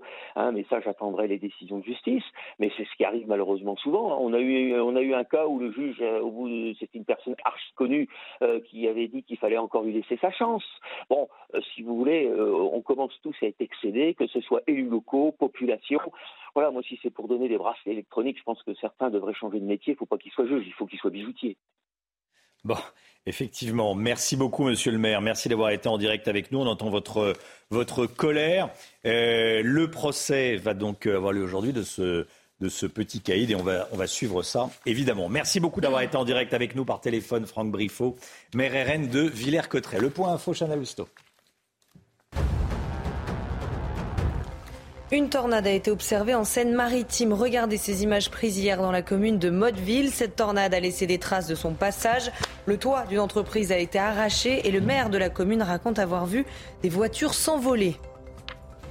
Une enquête ouverte en Charente-Maritime après la profanation de sépultures dans deux cimetières. Des corps ont été manipulés et sortis de leur cercueil. Ça s'est passé dans les communes de Chartuzac et de Tugéras-Saint-Maurice. Au total, 17 caveaux familiaux ont été ouverts et 6 autres ont fait l'objet d'une tentative d'ouverture. Et puis le salon aéronautique du Bourget ouvre ses portes aujourd'hui. Pour sa 54e édition, il va accueillir près de 2500 exposants jusqu'à dimanche. Parmi eux, 300 startups et tout un lot d'innovations. Avions, drones et hélicoptères, mais aussi avions électriques et taxis volants seront exposés dans 125 000 m2. Le salon du Bourget, justement, on va en parler avec vous, le Guillot le plus grand forum de l'aéronautique et l'aérospatiale du monde. Il ouvre ses portes aujourd'hui après quatre ans d'absence à cause du Covid. Euh, quels sont les enjeux économiques de ce salon, Lomic Eh bien, ils sont nombreux, Romain. Alors que le trafic aérien euh, redémarre fortement cette année, les compagnies aériennes s'attendent à transporter 4,3 milliards de passagers. C'est pratiquement euh, l'équivalent du niveau d'avant Covid. Et puis pour le salon, cette année, on attend 320 000 visiteurs pendant toute la durée du salon. Autant dire que ça montre l'intérêt du public pour ce sujet. Certains visiteurs sont évidemment plus attendu que d'autres. Hein. C'est le cas du président de Turkish Airlines. En effet, si le Salon du Bourget est l'occasion de présenter les nouveautés, de parler de l'avion de demain, le but, c'est aussi de vendre des avions et de signer des contrats. Or, le président de Turkish Airlines pourrait commander 600 avions dès ce mois-ci, oui, dès le mois de juin. Reste simplement à savoir quelle proportion ira à Airbus, quelle proportion ira à Boeing. Les deux entreprises sont évidemment en pleine négociation. En 2019, lors du précédent salon, le dernier, on avait signé pour 140 milliards de dollars, 140 milliards d'euros, pardon, de contrats. Cette année, on s'attend à 2000 commandes signées lors du salon. Je comprends qu'il soit attendu, euh, hum. le président de Turkish Airlines. Petite commande. Pas qu'il oublie son carnet de chèques. Hein. Ni son stylo. Ni son stylo, oui, ça on devrait pouvoir lui en prêter un. Le secteur aéronautique est un poids lourd de notre économie, Lomic. Hein. Oui, c'est un secteur qui est exportateur. C'est évidemment loin d'être le cas de tous les, les, secteurs. Les avions, fusées, satellites représentent 12% des exportations françaises de biens. Le secteur pesait 62 milliards d'euros en 2022, 100 milliards si on ajoute toutes les retombées annexes, donc 40 milliards à l'export. C'est aussi 7% de l'emploi industriel en France. Et à part signer des contrats, à quoi sert le salon? C'est évidemment une vitrine technologique hein, qui permet de présenter les dernières innovations, notamment en matière de décarbonation euh, du secteur. Mais c'est aussi l'occasion pour les entreprises de recruter. Oui, on trouve des clients, mais aussi de futurs collaborateurs dans les allées euh, du salon. C'est d'ailleurs pour cela que l'accès au salon, c'est bien de le rappeler, est gratuit pour les jeunes et les étudiants. Rien qu'en France, les entreprises du secteur cherchent à embaucher 25 000 personnes cette année parce que le secteur aérien manque de bras pour produire ses avions. Airbus estime que le nombre d'avions dans le ciel va doubler d'ici 20 ans. Il faut bien les construire, ces avions. C'est un vrai problème hein, parce que les délais de livraison s'allongent considérablement. Pour un petit avion, Romain, si vous commandez aujourd'hui, si vous avez besoin d'un avion, sachez qu'il faudra patienter 10 ans, 10 ans avant de le recevoir. 10 ans 10 ans d'attente pour un les, les, les, petits avions là, les... avions de passagers, les petits avions de passagers, 10 ans d'attente. C'est plus qu'une voiture. Ah, effectivement, oui, c'est plus qu'une voiture. Merci. D'où, c'est pour ça que la, cote des, avions d'occasion euh, explose. Merci beaucoup, l'ami Guillot. Dans un instant, on va revenir sur Terre. On va parler voitures. Le gouvernement pourrait étendre le malus écologique à l'achat de véhicules électriques. Allez, un malus sur les voitures électriques. Vous aimez le malus sur les voitures euh, à moteur thermique, vous adorerez le malus sur les voitures électriques. Voilà, le gouvernement qui, cherche de l'argent, donc euh, même les voitures qui ne polluent pas pourraient être taxées. Le Guillot, euh, le Pierre Chasseret va tout nous dire. Restez bien avec nous, à tout de suite. 7h24, l'automobile avec vous, Pierre Chasseret. Bonjour Pierre. Bonjour Romain. Le gouvernement devrait annoncer bientôt le renforcement du malus écologique et hum, il devrait l'appliquer désormais à l'achat d'un véhicule neuf, même électrique Oui, c'est ça. Alors déjà, on va, on va euh, parler un petit peu de ce projet Industrie verte qui avait été annoncé le 16 mai dernier. Pour financer la décarbonation des entreprises, il faut trouver de l'argent. Devinez de quel côté on l'a trouvé Du côté, évidemment, des automobilistes. Alors déjà, il y a ces taxes au poids. Actuellement, c'est 10 euros par kilo qui dépasse les 1 tonne 8, eh bien, euh, ce plafonnement devrait être supprimé et on devrait avoir maintenant euh, un, malus qui démarre à partir d'une tonne 6 ou une tonne 7. On en rajoute aussi. Ce malus va se cumuler potentiellement à la taxe sur le CO2. Avant, on pouvait pas, euh, euh, on pouvait pas excéder 50 000 euros ou la moitié du prix du véhicule. Eh bien, ça va être déplafonné. On pourra surtaxer. Peut-être même que les taxes dépasseront pour certains véhicules la valeur même du véhicule neuf. Les véhicules électriques pourraient être aussi touchés par un malus. Oui, et c'est voitures électriques qui polluent pas donc. Et, et c'est à ce moment-là qu'on se dit tiens, c'est quand même étrange. On veut pousser les Français à acheter des véhicules électriques. Le message qui sera envoyé sera absolument dramatique. Alors, deux taxes potentielles. La première, mmh. c'est la mise en place d'une différenciation selon l'importation du véhicule. Une taxe carbone appliquée par rapport au bilan carbone du véhicule électrique. Pourquoi? Parce que, comme le rappelle Bruno Le Maire, le ministre de l'économie et des finances, beaucoup de véhicules viennent d'Asie. Eh bien, ceux-là ne seront plus privilégiés. Viennent de Chine surtout. Exactement, de Chine. de Chine euh, et, et, et, ces véhicules ne seront donc plus aussi subventionnés qu'ils peuvent l'être aujourd'hui. On le rappelle que les, véhicules électriques les moins chers sur le marché sont intégralement produits en Chine. Les véhicules électriques sont souvent un peu plus lourds que les véhicules diesel ou essence, du fait du poids des batteries, ça c'est vrai. Euh, ils seront soumis à la taxe au poids? Alors c'est ça. Les véhicules électriques sont actuellement exonérés de cette taxe au poids. Normal, le véhicule électrique est forcément plus lourd. Quand vous dites électrique, c'est électrique 100% électrique Alors pour l'instant, ou, hybride rechargeable aussi. Ah, vous, vous, anticipez, mon cher Romain, parce que la deuxième mauvaise nouvelle, le deuxième coup de bambou que je vais vous mettre, c'est après ça. C'est-à-dire que déjà le 100% électrique risque d'être taxé, mais les véhicules hybrides rechargeables qui étaient capables de faire au moins 50 km en urbain. Pour l'instant, ils étaient exonérés de cette taxe. Eh bien, dorénavant, ils pourraient être eux aussi surtaxés. On ne comprend pas très bien le message. D'un côté, on veut inciter les Français à basculer à l'électrique. On demande à tous les constructeurs d'investir massivement sur l'électrique. Et on voudrait appliquer une taxe supplémentaire, de quoi ils perdent son latin. Hum. Et regardez votre programme avec Groupe Verlaine. Isolation thermique par l'extérieur avec aide de l'État. Groupe Verlaine, connectons nos énergies. 7h27, le temps tout de suite, Alexandra Blanc. Regardez votre météo avec Samsonite Proxys. Légère, résistante, durable. Une nouvelle génération de bagages. Le temps avec vous, Alexandra. Beaucoup d'eau ces dernières heures, surtout en, en fin de soirée. Nouveaux orages attendus aujourd'hui, Alexandra? Oui, on va de nouveau avoir des orages tout au long de la semaine, un petit peu à l'image d'hier, avec, regardez ces images du côté de Dieppe et des trompes d'eau euh, tombées avec euh, ces orages, inondations donc euh, du côté de Dieppe.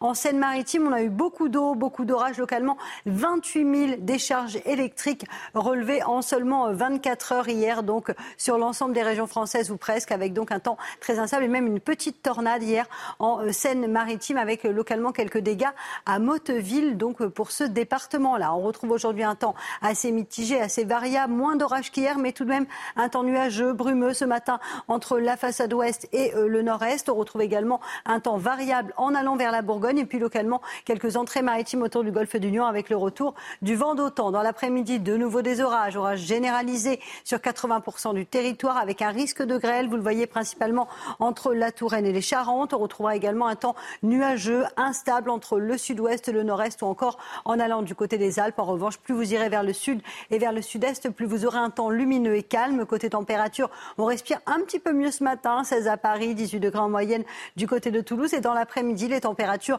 restent estivales, même si elles baissent un peu sur le nord-ouest. Ça va faire du bien quand même. Avec 24 degrés à Rennes, vous aurez 26 degrés euh, pour Paris ou encore 25 degrés à Lille, tandis que la chaleur s'accentue dans le sud avec localement 34 degrés à Grenoble ou encore à Marseille. Et vous aurez localement jusqu'à 32 degrés à Lyon. Température particulièrement élevée entre la vallée du Rhône et le sud-est du pays.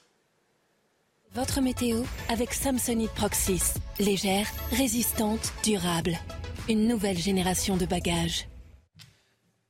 regardez la matinale de CNews. Merci d'être avec nous. Merci d'avoir choisi CNews pour démarrer cette journée. Et cette semaine, à la une, beaucoup d'eau, beaucoup d'eau sur une grande partie du nord de la France. Des inondations en Seine-Maritime, mais aussi en région parisienne. Toutes les images dans un instant. Heureusement, il n'y a pas eu de blessés. Le syndicat de la magistrature fait encore parler de lui avec des consignes données à ses adhérents magistrats. Bruno Retailleau s'en insurge. Le syndicat de magistrats classé à gauche demande à ses adhérents de se montrer clément avec les individus violents jugés après les manifestations. L'Europe bascule en économie de guerre et veut produire un million de munitions de gros calibre pour l'Ukraine. Le général Clermont est avec nous. A tout de suite, mon général. Vous en souvenez certainement, le chat Neko qui avait fini écrasé après le départ d'un train en janvier dernier. Alerté, la SNCF n'avait pas voulu retarder le train pour le récupérer. Le procès de la SNCF s'ouvre aujourd'hui. On en parle ce matin. Et puis un slogan antifasciste crié ce week-end par les opposants à la ligne Lyon-Turin. Un slogan qu'on entend de plus en plus dans les manifestations de gauche. Paul Sugy sera avec nous pour en parler. Va-t-on vers une gauche de plus en plus intolérante Réponse de Paul à suivre. Une vague d'orage a donc traversé la France hier soir. En Ile-de-France, l'épisode pluvieux a causé de nombreux dégâts on commence en regardant les images prises à Paris hein, hier soir. Oui, un arbre est tombé euh, sur la route. Il faut dire que le vent a soufflé fort dans la capitale avec une rafale enregistrée à 99 km/h par Météo France. Mais ça n'est pas tout. La nationale 118 a été inondée, la circulation des trains perturbée et 11 000 foyers se sont retrouvés sans électricité dans le Val d'Oise. Le résumé de la soirée avec Augustin Donadieu. L'épisode orageux aura été aussi violent que soudain et il aura impacté la vie des franciliens à tous les niveaux. Sur la route d'abord, la N118, l'une des voies principales pour joindre Paris, a été inondée, entraînant d'importants embouteillages. Sur les rails, le trafic était guère mieux. La gare de Lyon s'est retrouvée paralysée plusieurs heures durant, sans qu'aucun train ne puisse y arriver ou en partir. En cause, une panne électrique due à une bâche tombée sur une caténaire et des arbres tombés sur les voies. Au début, on pensait 20 minutes, ensuite une demi-heure, ensuite une heure, ensuite une heure et demie, ensuite deux heures. Il y a eu deux heures de retard, 1h50 à cause de l'orage et d'une panne d'électricité à Maison Alfort, je crois. Pour les usagers du métro, il fallait se mouiller les pieds. Les pluies intenses ont inondé plusieurs bouches du métropolitain. Dans le Val d'Oise, au nord de la capitale, les équipes d'RTE ont travaillé toute la soirée pour rétablir l'électricité à plus de 11 000 foyers privés de courant. Ailleurs, en Seine-Maritime, les vents violents filmés par cet habitant ont entraîné une brève tornade les pompiers du département ont effectué 81 interventions, principalement liées aux inondations dans le secteur de Dieppe. Alexandra Blanc avec nous. Alexandra, pourquoi est-ce que le temps est si capricieux? Le ciel est... Pourquoi est-ce que le ciel est si capricieux en ce moment? Nous avons ce qu'on appelle en météo des conflits de masse d'air et ça fait quand même quelques temps que ça dure depuis le 27 mai 2023. Les orages sont bel et bien au rendez-vous et finalement tout le monde a été concerné par les orages ou presque. Hein, les orages qui ont été d'ailleurs particulièrement forts dans le sud-est la semaine dernière. Et là, c'est de nouveau autour des régions du nord d'avoir un temps instable. on va le voir sur la carte. Finalement, 80-90% du territoire a hier été touché euh, par ces orages, ces cellules orageuses, principalement entre le sud-ouest et euh, le nord-est. On a eu des orages sur le bassin parisien et notamment sur les région de l'Est également, entre, vous le voyez, la Bourgogne ou encore le Sud-Ouest. Plus c'est rouge, plus les orages ont été intenses et forts. Alors pourquoi ces orages? Nous avons un air assez frais en altitude et nous avons de l'air chaud au sol, puisque vous le savez, les températures dépassent allègrement les 25 degrés depuis déjà euh, plus de trois semaines. Et donc, conséquence, les deux masses d'air, quand elles se rencontrent, elles donnent des orages et des orages particulièrement forts, puisqu'ils restent souvent stationnaires et ils déversent donc des trompes d'eau en seulement quelques minutes. Vous le voyez, vous le voyez sur ces images hier du côté côté de Paris, la N118 complètement inondée, puisqu'avec ces orages qui ne durent pas vraiment longtemps, on a d'une part des trompes d'eau, mais également euh, du vent très fort. 123 km/h de vent relevé euh, hier en haut de la Tour Eiffel, ou encore 105 km/h de vent à Orly, où d'ailleurs certains vols ont été euh, retardés à cause du mauvais temps. Voilà, des problèmes également sur les rails. Ah oui. Merci beaucoup, Alexandra. Le salaire des cadres augmente en France. C'est ce que révèle l'Association pour l'emploi des cadres. 57% bénéficient d'une augmentation individuelle ou collective l'année dernière, soit 11 points de plus par rapport à 2021. C'est une augmentation record. La rémunération annuelle brute médiane s'établissait à 55 000 euros pour les hommes et 48 000 euros pour les femmes en 2022. Écoutez ce que propose François Bayrou, le patron du Modem.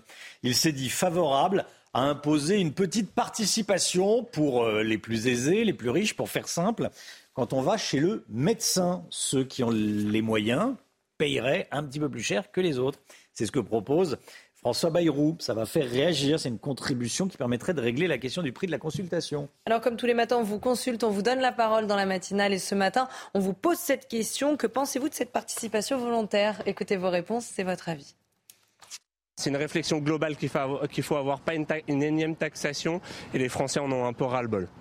Dans ces cas-là, effectivement, ceux qui le peuvent, ils pourraient mettre la main plus à la poche, effectivement. Je partage cette idée. Hein. Je pense que si on a les moyens, ben, on peut contribuer un petit peu euh, en fonction de ses moyens. Euh, à décharger un petit peu le budget de la sécurité sociale. Le système euh, a besoin d'argent, oui, mais ce n'est pas à nous de payer. Déjà qu'on commence à faire payer un euro d'impôt à tout le monde. Qu'est-ce que vous en pensez autour de la table de cette proposition de François Bayrou? Bon, c'est toujours, il y a toujours, on a toujours des bonnes idées pour faire payer. Hein.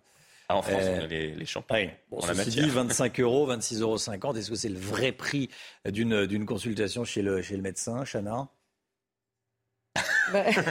Ça vous laisse sans voix. Hein. C'est bien plus cher euh, Paul Non, c'est toujours en dessous du prix de la consultation. C'est vrai que ce qui est important, c'est que tout en restant dans une forme de justice, effectivement, il y a quand même l'impression de payer quelque chose pour qu'on sache que c'est pas gratuit, qu'il y a un moment où il y a quand même quelqu'un qui paye. Hmm.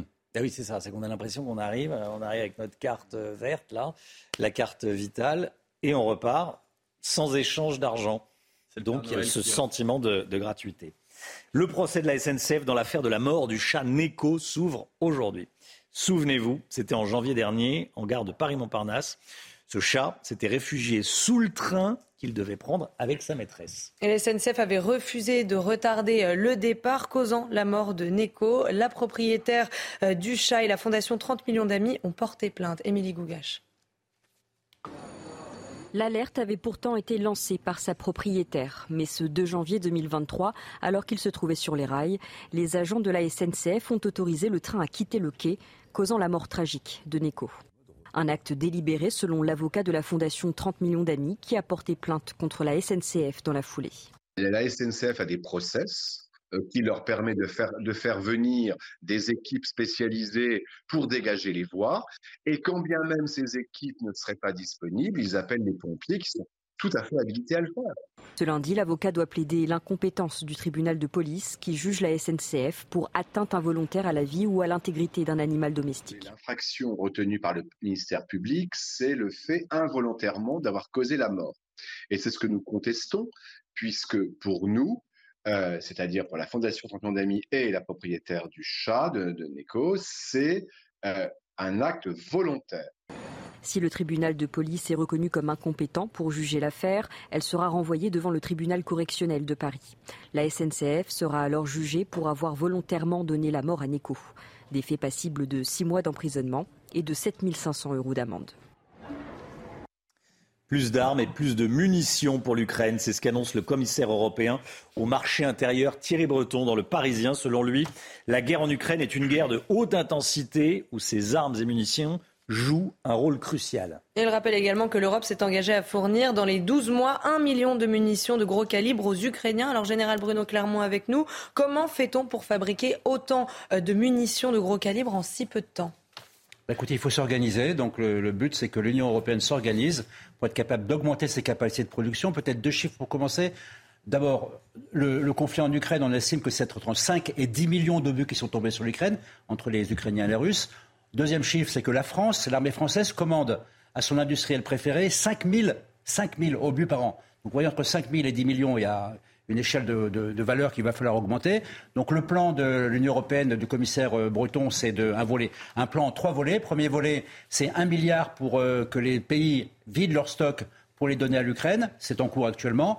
Le deuxième volet, c'est un milliard supplémentaire pour que les Européens s'organisent avec des achats groupés pour être capable d'envoyer ce fameux million d'obus dans les 12 prochains mois. Puis un troisième volet du plan, qui cette fois-ci c'est 500 millions d'euros de la Commission européenne, qui vise à restructurer l'industrie de munitions en Europe de manière à la rendre plus solide et plus résiliente dans les années qui viennent, avec un petit bémol important, c'est qu'on voit petit à petit la Commission européenne, qui dans ce domaine-là n'a pas de responsabilité au-delà de l'initiative, ce sont les États qui ont la main sur les questions militaires, prendre déjà de l'autorité sur, ce domaine militaire, en particulier en étant capable d'interférer, par exemple, sur les licences d'exportation, sur la façon dont la, programmation va se faire dans les usines européennes. Donc là, c'est un, sujet qui est veillé avec beaucoup d'attention par Matignon, puisque c'est Matignon qui est en charge euh, du régime d'exportation, des règles d'exportation des armements de la France vers l'étranger. Donc euh, une initiative importante, mais une initiative qui en elle-même porte un certain nombre d'évolutions de l'Union européenne euh, sur lesquelles il va falloir réfléchir attentivement.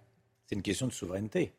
C'est une question de souveraineté aussi, aider l'Ukraine bien sûr, mais il faut faire attention aux conséquences mmh. des mécanismes qui se mettent en place vis-à-vis des responsabilités de la Commission et de l'Union européenne par rapport aux États.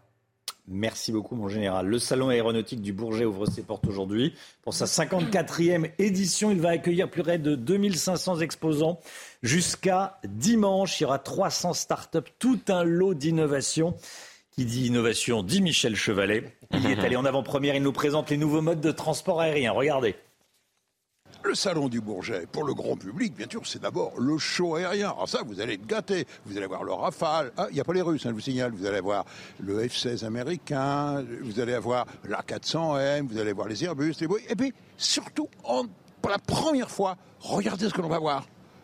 C'est plus un hélicoptère, c'est plus un avion, c'est une nouvelle race d'engins. Ce sont les EVTOL, c'est-à-dire des véhicules électriques qui peuvent se poser et décoller verticalement. Le, secret, c'est un, la propulsion électrique, deux, de multiplier le nombre d'hélices, un peu, vous voyez, comme les cornes d'un cerf au-dessus de sa tête. Et celui-ci, eh c'est celui qui est retenu pour desservir, durant les Jeux Olympiques, Paris. Et c'est pas tout, il y en a plein sur le stand. Celui-là, regardez, c'est la guerre des étoiles. 1, 2, 3, 4, 5, 6 moteurs avec leurs hélices, mais des moteurs qui basculent comme euh, euh, ben, le, le, Bell Osprey américain. Vous voyez, c'est un engin déjà beaucoup plus gros. C'est une nouvelle génération pour desservir les villes. C'est en quelque sorte la nouvelle mobilité. C'est génial. On dirait un, gros drone. voilà, un gros drone pour se déplacer. Général Clermont commentaire, vous qui, êtes, vous qui êtes pilote Non, non, mais tout ce qui est euh, électrique, décarboné, transport individuel, transport collectif, ça va être un, point important du Salon du Bourget avec mm. beaucoup d'innovations et, et beaucoup de propositions. Restez bien avec nous, 7h42. Dans un instant, on va parler de cette déclaration d'Olivier Dussopt, le ministre du Travail. Vous savez, certains métiers n'existeraient pas sans les travailleurs immigrés. C'est ce qu'a dit Olivier Dussopt. Vrai, faux, entre les deux, on va voir ça avec l'ami Guillaume. A tout de suite. C'est News, il est 8h moins le quart. Merci d'être avec nous. L'économie dans un instant, mais tout d'abord le point info avec Chanel Housteau. Une vague d'orage a traversé la France hier soir. Cet épisode pluvieux a eu des conséquences, notamment en Ile-de-France. 11 000 foyers se sont retrouvés sans électricité dans le Val d'Oise et le gestionnaire du réseau de transport électrique RTE a annoncé que l'essentiel de ces foyers ont été réalimentés vers 20h30. À Marseille, trois policiers ont été blessés après un nouveau refus d'obtempérer. C'est une information CNews. Ça s'est passé dans la nuit de samedi à dimanche. Un véhicule de police a poursuivi une voiture dont le conducteur refusait de se soumettre à un contrôle. Sauf que le fuyard a fait demi-tour et a volontairement percuté le véhicule des policiers avant de prendre la fuite à pied. Il a été interpellé et placé en garde à vue. Et puis un enfant de 8 ans renversé par une voiture. C'est une autre information CNews. Ça s'est passé euh, hier après-midi à Lens. L'automobiliste a pris la fuite après les faits et est toujours recherché par la police. Hospitalisé, le pronostic vital de l'enfant était engagé, mais heureusement ce matin, ça n'est plus le cas. L'économie avec vous, le Guillot. Certains métiers n'existeraient pas sans les travailleurs immigrés. C'est ce qu'a déclaré le ministre du Travail, Olivier Dussopt. Alors, est-ce que c'est vrai que des pans entiers de notre économie dépendent de la main-d'œuvre étrangère? Alors des pans entiers, sans doute pas romains, et il est sans doute aussi exagéré de dire que sans main-d'œuvre étrangère, certains métiers n'existeraient pas. En revanche, il est exact que dans certains secteurs, la main-d'œuvre étrangère est présente dans des proportions très élevées en France. Interrogé hier sur Radio J, Olivier Dussopt, ministre du Travail, a rappelé que les travailleurs immigrés représentent 3% des travailleurs en France, mais selon lui, dans certains secteurs, il a cité notamment les commis de cuisine et les femmes de ménage, la proportion de travailleurs étrangers grimpe à 25 20%. Alors l'idée est exacte, pas tout à fait les chiffres. En 2017, la France comptait 2,7 millions de travailleurs immigrés. Les immigrés occupent, un emploi sur 10 en France mais 4 emplois sur 10 dans les métiers difficiles. Dans le détail, ils occupent 38,8% des emplois euh, d'employés de maison, 28,4% des emplois, des emplois de, de vigiles, 27% des emplois peu ou pas qualifiés dans le BTP, 22% en cuisine et vous le voyez, 17,4% des emplois d'agents d'entretien. Pourrait-on s'en passer, le Guillaume, ou pas? Eh bien, théoriquement, avec un taux de chômage à 7%, on pourrait en grande partie s'en passer si tout le monde travaillait, à condition évidemment que les Français acceptent de faire ces métiers avec les contraintes qui vont avec. Or, ces contraintes sont nombreuses selon la DARES, le service des statistiques du ministère du Travail. Les immigrés, dit la DARES, se concentrent dans les professions avec d'importantes contraintes physiques ou horaires, du travail répétitif, des périodes de travail en dehors des plages de travail habituelles, comprendre de nuit ou les week-ends et un morcellement des journées de travail, c'est-à-dire des horaires qui commencent très tôt le matin, des interruptions dans la journée et du travail le soir. Mais malgré tout, c'est bien une question de volonté parce que quand on regarde les chiffres hein, pour les travailleurs immigrés, on constate qu'ils ont généralement des niveaux d'études largement supérieurs au niveau des postes qu'ils occupent, mais ils acceptent de faire ces métiers pour avoir un emploi. Et les travailleurs immigrés sont aussi en moyenne moins payés que les Français, 1700 euros par mois contre 1900 pour les salariés français. Que faudrait-il faire pour les métiers dits en tension? Alors eh bien, avant de songer à faire appel à de la main-d'œuvre étrangère, il faudrait donc surtout travailler sur l'attractivité de ces métiers et leur rémunération. D'autant que l'économie fonctionne, on le sait, par cycle. Hein. Pour l'instant, on semble être en route vers le plein emploi. On a donc besoin de main-d'œuvre, mais ça peut très bien ne pas durer. Or, si on fait venir des travailleurs étrangers aujourd'hui, on prend le risque demain d'avoir plus de chômeurs. D'autant que quand on regarde le taux de chômage chez cette population de travailleurs immigrés, le chômage y est supérieur par rapport à l'ensemble de la population et le taux d'emploi des immigrés âgés de 15 à 64 ans est inférieur à celui du reste de la population, 56% contre 65, c'est euh, pratiquement 10 points d'écart. Là encore, tout ça montre qu'il y a un effort à faire et un sujet autour de l'accès ou du retour à l'emploi. En clair, faire travailler ceux qui sont là, qu'ils soient français ou étrangers, avant même de songer à faire venir plus de bras d'ailleurs. Lomic Guillot, merci beaucoup Lomic. Paul Sugy, vous aviez un voulier... Euh, Impeccable, Lomic a tout dit. Ça me fascine toujours qu'on puisse défendre l'immigration du travail au nom d'un idéal humaniste de gauche, alors que finalement on voit qu'en fait on maintient cette immigration parce qu'elle nous permet d'avoir des emplois sous-payés et exercer dans des conditions euh, insupportables. Paul, on va vous retrouver dans, un instant. Tiens, on va partir en Australie, dans les rues de Melbourne. Oui, des centaines de teckels. Oui, alors des centaines de teckels se sont rassemblés hier matin. De nombreux propriétaires de chiens se sont réunis pour une promenade. Alors l'objectif, c'est de battre le record de plus grand nombre de chiens d'une même race rassemblés au même endroit. Le record est de 1029 euh, beagles au Royaume-Uni. C'était en 2018. Les Australiens n'ont pas communiqué de chiffres, mais affirment avoir battu ce record. Donc plus de 1029 teckels. Voilà. On attend affaire à suivre. Ils auraient pu être 1030, mais j'ai refusé de prendre un billet euh, pour le mien. Donc... Ah oui, vous en avez un Ils nous regardent, mais. Euh, ah, vous avez un Il s'appelle comment votre euh, teckel Nono. Nono, d'accord, très bien. Bon, bah écoutez. Ils nous regardent tous les matins. Tous les matins. Voilà, ça fait un téléspectateur de plus. Je ne sais pas s'ils sont comptabilisés, par contre. Je pense pas, les chiens. Allez, 8h 10, dans un instant. On va parler de politique avec vous, Paul Sugy, quand l'extrême gauche se trompe d'époque. À tout de suite.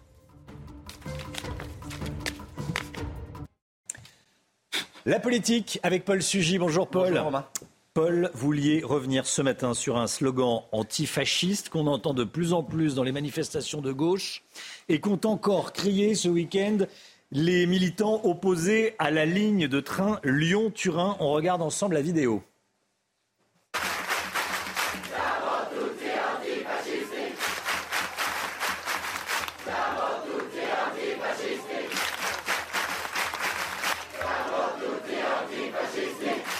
Ça vient d'où ce cri et qu'est-ce qu'on entend exactement Paul Oui, siamo tutti antifascisti, nous sommes tous des antifascistes. En effet, Romain, c'est le slogan hein, qui s'est imposé euh, d'abord à l'avant des cortèges contre la réforme des retraites. Euh, tous antifascistes, c'est ce que criaient aussi les brûleurs de flics de Sainte-Soline, les agresseurs qui sont venus en découdre samedi avec les partisans d'Éric Zemmour, ou encore les zadistes donc de la Maurienne qui veulent empêcher euh, la construction d'une nouvelle ligne de chemin de fer sous les Alpes. Ce cri, hérité bien sûr des antifascistes italiens qui s'opposaient à Mussolini, eh bien c'est répandu dans les manifestations un peu partout en Europe contre l'extrême droite.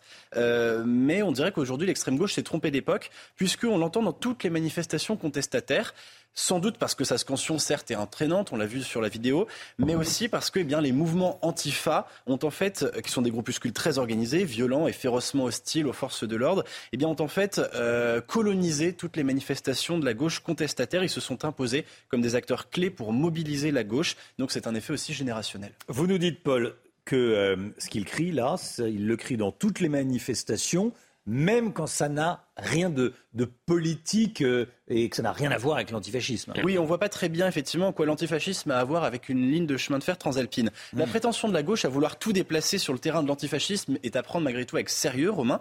Euh, qu'à leurs yeux, euh, bon, Zemmour soit un fasciste, ça n'étonnera pas grand monde. Mais enfin, à présent, bon, les CRS évidemment c'est fasciste, le train c'est fasciste, l'irrigation des cultures c'est fasciste, travailler jusqu'à 64 ans c'est fasciste. D'ailleurs, dans ces mêmes manifs, on chantait aussi retraite, climat, même combat. Bon, bah, vous voyez pas le rapport, moi non plus. Euh, mais surtout, à leurs yeux, toute cette agitation, finalement, ne serait eh bien qu'une seule euh, et même euh, lutte déclinée sous plusieurs formes contre une coalition d'adversaires qui se rejoignent sous un même épouvantail, le fasciste.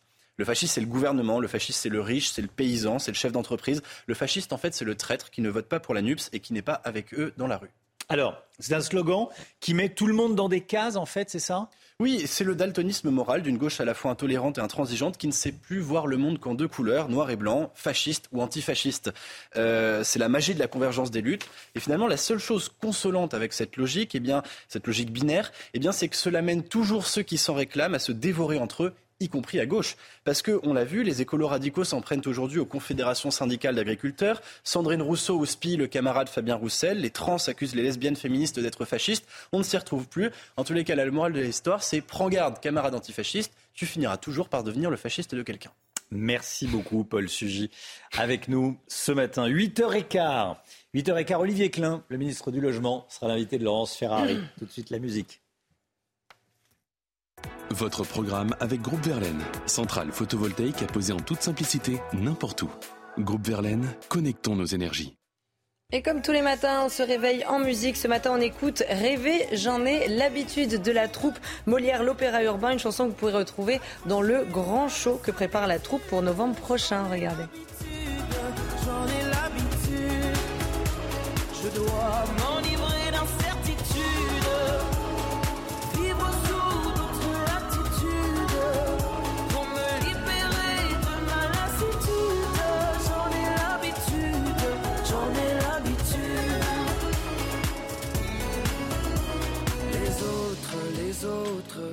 Ils ont dans les yeux l'assurance et l'insolence des gens heureux. C'est pas faute, pas faute de tout faire comme eux. Vous avez regardé votre programme avec Groupe Verlaine. Isolation thermique par l'extérieur avec aide de l'État.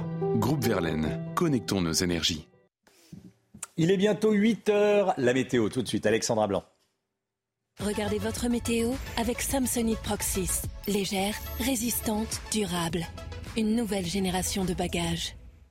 Ravi de vous retrouver hier. On a eu beaucoup d'orages, beaucoup d'instabilité. On va de nouveau avoir un temps instable aujourd'hui avec des orages a priori un petit peu moins forts qu'hier, mais on aura de nouveau un temps bien variable entre le sud-ouest, la Touraine ou encore en allant vers le nord-est du pays ou encore, ou encore en passant euh, par la Bourgogne et la Franche-Comté avec euh, localement des orages et des orages parfois accompagnés de grêles. Vous le voyez principalement entre la Touraine et les Charentes. Donc situation à surveiller près des côtes de la Manche, un temps assez nuageux. Et puis plus vous irez vers le sud, plus vous aurez du beau temps avec néanmoins le retour du vent d'autant sur le midi toulousain. Les températures, températures toujours très douces, toujours estivales, notamment euh, sur le sud-est du pays. 34 degrés cet après-midi du côté de Marseille, 34 degrés également à Grenoble ou encore 30 degrés en allant euh, vers Perpignan ou encore à Montpellier. Nous sommes toujours largement au-dessus des normales de saison dans le sud-est. Et puis sur le nord-ouest, on va respirer un petit peu mieux avec 22 degrés à Brest ou encore 24 degrés à Rennes cet après-midi. La suite du programme, encore et toujours des orages. Et oui, on n'en a pas fini avec les orages. Toujours un temps variable entre le sud-ouest et le nord pour votre mardi après-midi. Toujours du grand beau temps entre la Côte d'Azur et le Languedoc-Roussillon avec en prime le maintien, oui, de température toujours estivale. 27 degrés sur le nord et localement 30 degrés dans le sud mardi après-midi. Votre météo avec Samsonite Proxys. Légère, résistante, durable. Une nouvelle génération de bagages. Il est bientôt 8 heures, vous regardez la matinale de CNews. Merci d'être avec nous. À la une ce matin, cette famille harcelée par un trafiquant de drogue est obligée de quitter son domicile. Ça se passe à Villers-Cotterêts dans l'Aisne. Le harceleur est un petit caïd de quartier âgé de seulement 19 ans. Il sera jugé aujourd'hui. Une tornade a été observée à Motteville en Seine-Maritime. Le toit d'une entreprise a été arraché. Nous serons sur place pour constater les dégâts avec Mathilde Ibanez et Pierre-François Altermat. A tout de suite, Mathilde. Christophe Béchu, le ministre de la Transition écologique au chevet des sinistrés du séisme qui a secoué l'ouest de la France. Il sera dans les Deux-Sèvres et en Charente-Maritime. Les dégâts sont impressionnants. On va retrouver Antoine Estève avec Jérôme Rampenou. Mais tout d'abord, cette information qui vient de nous parvenir d'une source policière à CNews. Marseille a été frappée par plusieurs fusillades cette nuit. Plusieurs fusillades. Trois personnes blessées dans trois fusillades distinctes. Deux d'entre elles, deux de ces personnes ont leur pronostic vital engagé. Rudy Mana avec nous, policier, secrétaire départemental police Alliance des Bouches-du-Rhône. Bonjour Rudy Mana, merci d'être avec nous. Que sait-on de ces fusillades? Que savez-vous de ces fusillades? Bonjour à tous. Oui, effectivement, je vous confirme, il y a eu trois fusillades dans trois secteurs différents euh, des quartiers nord de Marseille, dans le 13e, 14e et 15e arrondissement entre 23h et, minuit hier soir. On a, deux jeunes de 20 ans qui ont été, euh, qui ont été blessés. L'un d'entre eux a été blessé de manière assez sale au niveau du bras et, euh, une personne de 40 ans qui a été blessée au niveau du bassin. Euh, ces jours sont, sont toujours en danger aujourd'hui. Donc à nouveau, trois fusillades dans trois endroits différents. On ne sait pas encore si c'est en corrélation. Euh, la police judiciaire a été une nouvelle fois saisie, la police judiciaire qui est saisie tous les jours de fusillade à Marseille, euh, et je vous dis très clairement, elle commence à être noyée totalement par, ces dossiers. Et, je vous rappelle, Romain, on est à une semaine jour pour jour de la venue du président de la République à Marseille pour trois jours. Mmh. Et, je crois vraiment que, que les problèmes d'insécurité que nous avons à Marseille doivent être au cœur du sujet, parce qu'on ne peut parler de Marseille en grand que lorsqu'on a une sécurité euh, pour toute la ville. On ne peut pas avoir une ville en grand si l'insécurité demeure, euh, demeure au quotidien. Donc là, vraiment, je pense que ce problème-là doit être, doit être au cœur du sujet de la venue du président de la République. Merci beaucoup, Rudy Mana. Merci d'avoir été en direct avec nous ce matin dans la matinale CNews trois blessés dans trois fusillades différentes. Dont, euh, parmi ces, trois blessés, euh, il y en a deux qui ont leur pronostic vital engagé. Une famille obligée de déménager à cause d'une bande de trafiquants de drogue. Ça se passe dans l'Aisne, à Villers-Cotterêts. Les deux parents ont été roués de coups par des dealers en novembre dernier, Chana. Et face aux nombreuses menaces et pour ne plus revoir leurs agresseurs, les deux victimes ont préféré partir avec leurs six enfants. Ce matin, l'un des agresseurs âgé seulement de 19 ans est jugé dans la commune de Soissons. Reportage signé Célia Barotte. Dans ces immeubles d'apparence tranquille, le trafic de drogue prospère. Le 9 novembre dernier, excédée par les nuisances quotidiennes des dealers qui occupent les parties communes, cette mère de famille est intervenue. Elle a demandé à plusieurs individus de quitter la cage d'escalier avant d'être avec son mari roué de coups. Ils m'ont projeté euh, par terre, donc euh, j'ai eu le bras cassé. Et euh, après, ils ont traîné mon mari dans les escaliers, couché, couché par terre. Euh, on continuait à le taper. Moi, au passage, ils m'ont écrasé les jambes parce que bah, ils sont passés euh, sur moi. Après, mon fils a ouvert la porte en haut. Mon chien a aboyé et du coup ils se sont sauvés. Choquée par cette violente agression et après avoir reçu plusieurs messages d'intimidation, la famille a déménagé à une vingtaine de kilomètres. La mère des six enfants souffre toujours de son bras et son autonomie est réduite. Et malgré les nombreux courriers envoyés à l'État, les victimes dénoncent des autorités laxistes avec le jeune homme récidiviste. C'est une personne qui est sous contrôle judiciaire, qui se retrouve à un endroit où il n'a pas lieu d'être, à une heure où il n'a pas lieu d'être. On est obligé de, s'engueuler en fait avec les gendarmes pour qu'en fait ils fassent leur travail. Et euh, quand ils venaient, c'était juste un contrôle d'identité et puis on laisse tout le monde repartir. Lors de son procès, l'agresseur présumé de cette famille sera également jugé pour deux autres agressions, un refus d'obtempérer et une conduite sans permis. Une vague d'orage a traversé la France hier soir. On va regarder ces images tourné au Mans. Des trompes d'eau se sont abattues sur le centre-ville. C'est pas tout, hein Oui, en Seine-Maritime, regardez ces images. Des rues ont été euh, complètement inondées. Des images impressionnantes filmées par un automobiliste dans la ville de Dieppe. Il roule euh, littéralement euh, sur l'eau. Et toujours en Seine-Maritime, il y a même eu une tornade qui a été observée. On va voir des images prises dans la commune de Motteville. Cette tornade a laissé des traces de son passage. Hein. Oui, le toit d'une entreprise a été arraché. On le voit sur ces images tournées par Pierre-François Altermat. Le maire de la commune raconte même avoir vu des voitures s'envoler. On rejoint tout de suite euh, Mathilde Ibanez. Mathilde Ibanez en direct sur place. Mathilde, quelle est l'étendue des dégâts ce matin? Eh bien, écoutez, ce matin, euh, pas mal de dégâts encore, puisque plusieurs toitures ont été soufflées comme celle-ci par la tornade qui a touché Maudeville. Hier, beaucoup d'arbres également ont été arrachés dans les jardins. Eh bien, les tables et les chaises ont été renversées. En tout, c'est près d'une trentaine de maisons qui ont été légèrement touchées pour la grande majorité. Le maire souhaiterait qu'un état de catastrophe naturelle soit reconnu après ces intempéries hier. Je vous propose de l'écouter. de voir ce matin comment on va monter ce dossier. Donc on récupère toutes les informations de chaque euh, particulier qui a été euh, sinistré et puis on va essayer de voir monter un dossier. On a un petit blessé léger avec une tonnelle qui est tombée parce que derrière moi donc la, personne faisait son anniversaire. La tonnelle qui était dehors, ils sont ils sont rentrés par bonheur parce qu'ils ont bien vu que ça, ça grondait. Et euh, la personne, une personne a eu la tonnelle qui est tombée un peu sur sa tête, donc il a eu six points de suture rien de grave, docteur, mais euh, c'est vrai que c'est important de, se dire qu'il n'y a pas de blessés euh, plus graves que ça.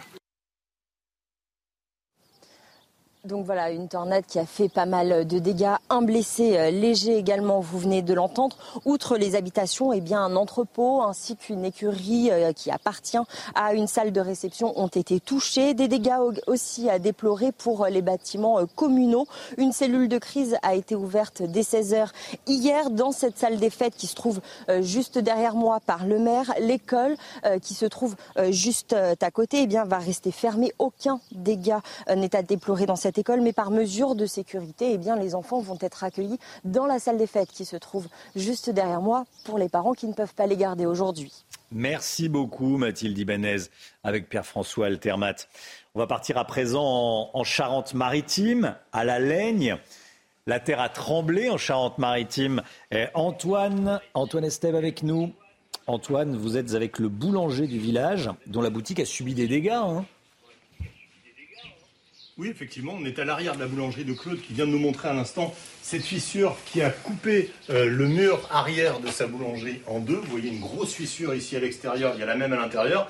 Euh, Claude, ce matin, on attend évidemment les experts en assurance parce que pour l'instant, ben, le four à pain, il est à l'arrêt. Hein. Tout, est à l'arrêt, il n'y a plus de, commerce là, depuis trois jours. Pour voir ce que les assurances vont nous dire. Alors vous avez eu très peur, on va, on va vous ah suivre, vous allez nous montrer votre boulangerie. Vous avez eu très peur parce que vous, vous étiez dans votre lit au moment où ça s'est passé, parce que comme vous êtes boulanger, bah, dans la journée, euh, évidemment, vous dormez. Allez-y, entrez. Il était 18h30, j'étais dans mon lit, ça secouait très fort et je suis descendu dans la rue. Allez-y, allez-y. Tout le monde était, sorti, euh, ma femme était dans la rue aussi, tout le monde criait, euh, il y a qui pleurait. Et puis là, voilà, on n'a rien touché pour l'instant, on attend les experts. Là, le plus, c'est le fournil, mais. Alors là, on est dans le fournil, Claude. Montrez-nous. Euh, il y a le, four à gauche qui a bougé. Ouais, le four a bougé. Les...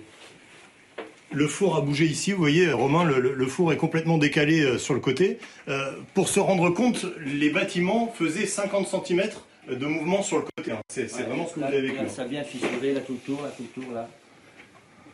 Donc des fissures partout et des experts qui vont arriver aujourd'hui avec peut-être la chance de rouvrir euh, le four à pain, en tout cas dans l'urgence. J'espère, oui, j'espère qu'on puisse rouvrir euh, le commerce pour pouvoir travailler parce que là déjà trois jours de pas d'activité, pas d'argent qui rentre, hein.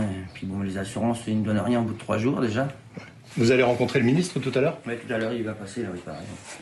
On va bien voir ce qui va se passer. Parce qu'il y a des enveloppes qui vont se débloquer, mais bon. On ne sait pas.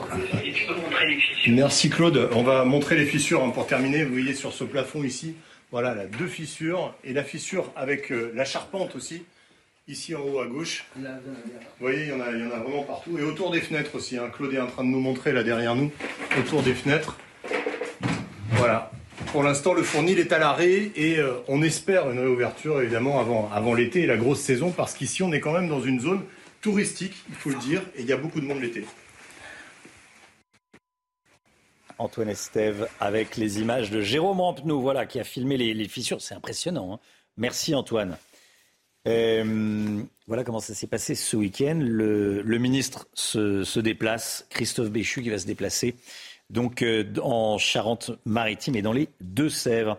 Tiens, on va montrer des images impressionnantes de plongeons, chez Hein. Oui, ce week-end, 12 plongeurs et 12 plongeuses ont participé euh, à une compétition de plongeon de haut vol au pied de la Tour Eiffel. Organisée par Red Bull, le circuit mondial impose aux hommes de sauter de 27 mètres de haut et aux femmes de 21 mètres de haut. Toujours aussi impressionnant. Hein. C'est la deuxième fois qu'on montre les images dans la matinale, mais ça, ça m'amène le même commentaire, rien que de monter là-haut doit être impressionnant. Ça va donner le, vertige. Allez, 8h10. Restez bien avec nous dans un instant. Olivier Klein, le ministre du Logement, et l'invité de Laurence Ferrari. À tout de suite.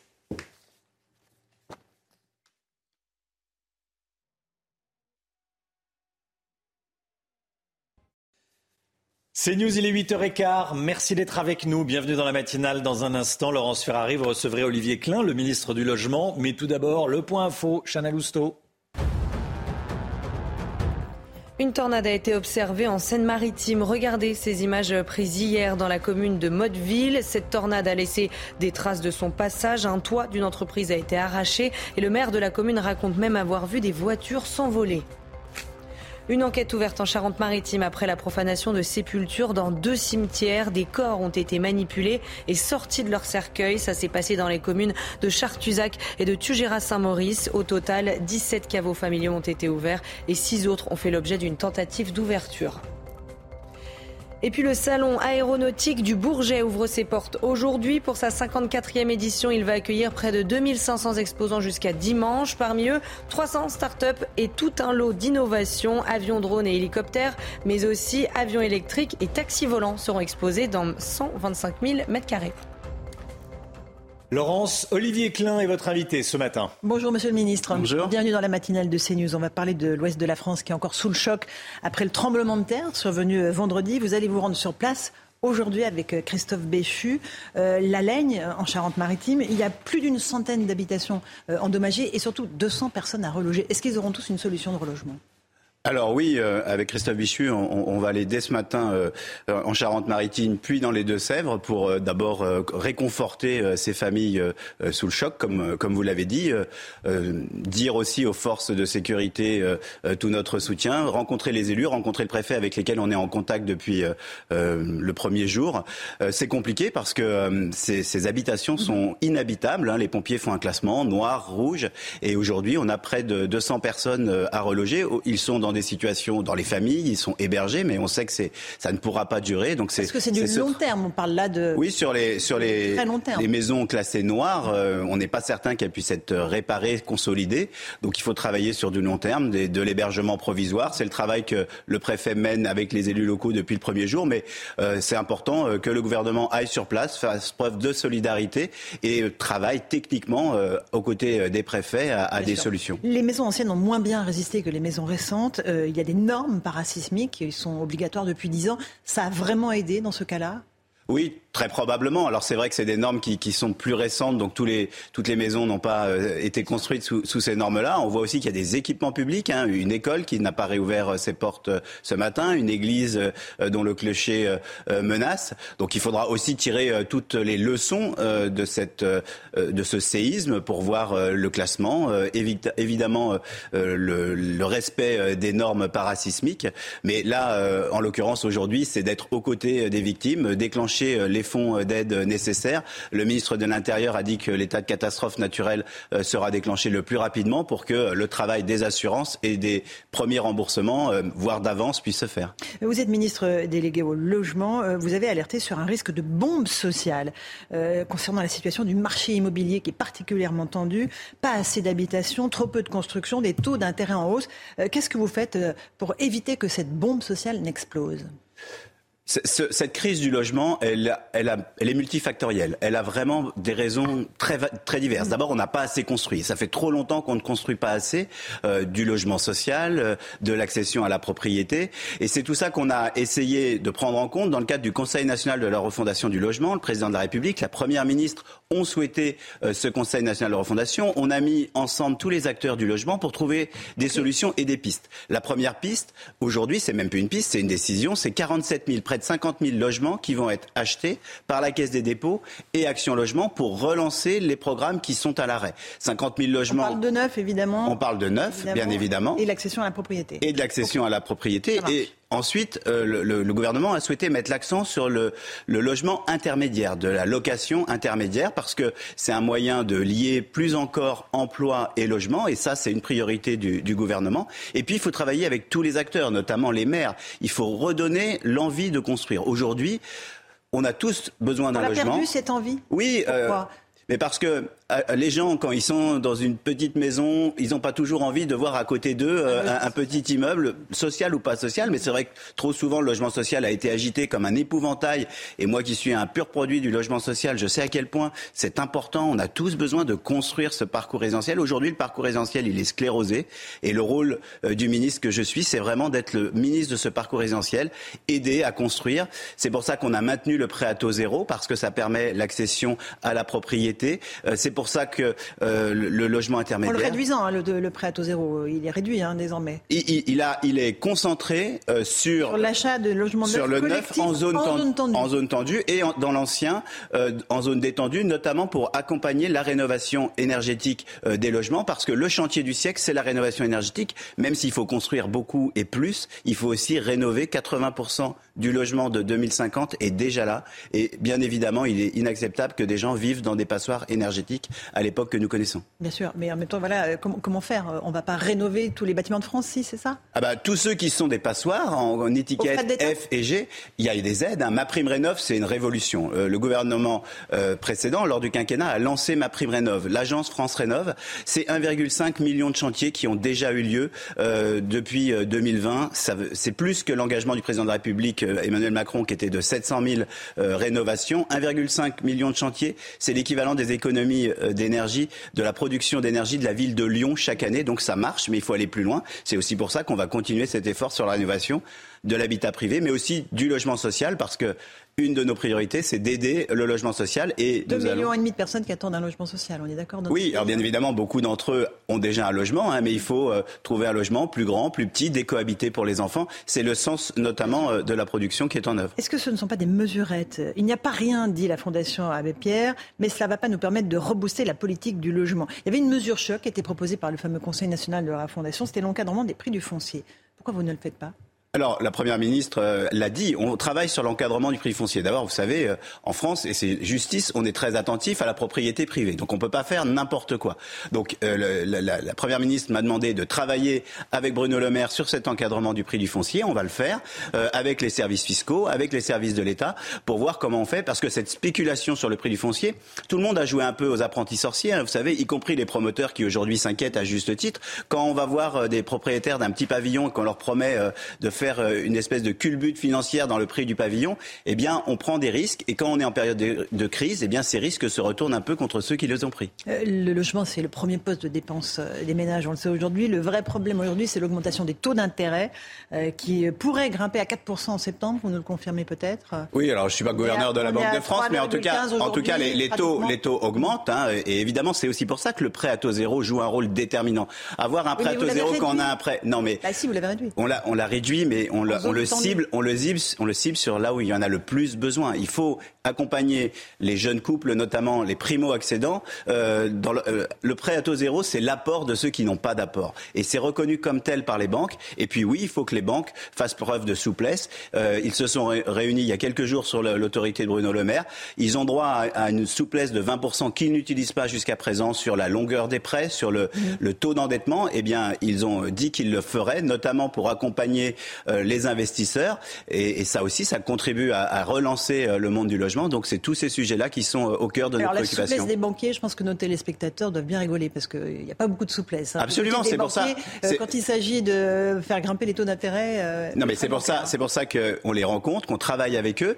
En même temps, il faut être prudent. Vous savez, ce, pays a connu un moment le, le surendettement de nos concitoyens prendre un prêt, rembourser, mm. euh, payer ses charges de copropriété, c'est pas quelque chose de toujours simple. Donc il faut que le reste à vivre soit suffisant. Euh, il y a aussi une crise dans le locatif. Hein, on ne parle pas que de la construction. Là, pareil, quelles sont les mesures que vous allez mettre en place? Alors avec euh, le monde du logement social, on travaille sur un pacte de confiance que l'on doit signer à la rentrée. Il faut à la fois rénover, parce que je l'ai dit tout à l'heure, hein, le chantier du siècle, c'est la rénovation, et il faut produire plus de logements. C'est pour ça qu'il faut aider les, les, bailleurs sociaux à augmenter leurs fonds propres pour qu'ils aient la capacité de construire. C'est un chantier que l'on mène depuis presque un an euh, avec euh, l'Union sociale de l'habitat et, et, et l'ensemble des acteurs euh, du logement social. Vous savez, le logement social, il est vaste. C'est aussi le sens du, de la convention quinquennale que l'on vient de signer avec Action Logement, qui est un acteur majeur du logement. On n'a pas peut-être assez souligné hein, le, ce moment très fort de cette signature. Vous savez, quand il y a en face de la Première ministre euh, le MEDEF, la CFDT, la CGT, la FO, l'ensemble des partenaires sociaux et qu'on signe tous ensemble cette nouvelle convention euh, en présence de Laurent Berger, je ne citerai que, que lui, c'est un acte fort de dire oui, le logement et le logement pour nos salariés est extrêmement important. Euh, les métiers de la construction pourraient connaître une grave crise. Pas moins de 100 000 emplois pourraient disparaître d'après la Fédération française du bâtiment. À l'époque, on disait quand le bâtiment va, tout va. Là, il n'y a rien qui va en fait. Mais le, quand le bâtiment va, tout va, oui. Mais c'est pour ça que la mesure dont je parlais tout à l'heure d'achat de, 47 000 logements va largement contribuer à régler cette situation. 47 000 logements 47 000... va régler la question non, 47 000 logements achetés, ça veut dire qu'on en construira plus du double. Hum. Et, puis, la rénovation. Les acteurs du bâtiment, ils font, oui, du logement neuf, ils construisent, c'est du, du, second, du premier et du second œuvre, du gros œuvre et du second œuvre. Mais la rénovation, c'est un chantier majeur dans lequel le gouvernement souhaite investir de manière extrêmement importante. Il faut, il y a plusieurs milliards d'euros qui ont déjà été mis sur ma prime rénov. On va continuer, on va simplifier pour euh, que les Français ne vivent pas dans des passoires thermiques. On va parler des meublés de tourisme. On pense euh, à des plateformes comme Airbnb ou encore à Britel. 86 euh, millions de nuitées ont été réservées en 2022 sur ces deux plateformes, ce qui est absolument gigantesque. Est-ce qu'il faut réguler Est-ce qu'il faut réguler dans les zones, encore une fois, tendues? Qu'est-ce que vous comptez faire sur ce secteur?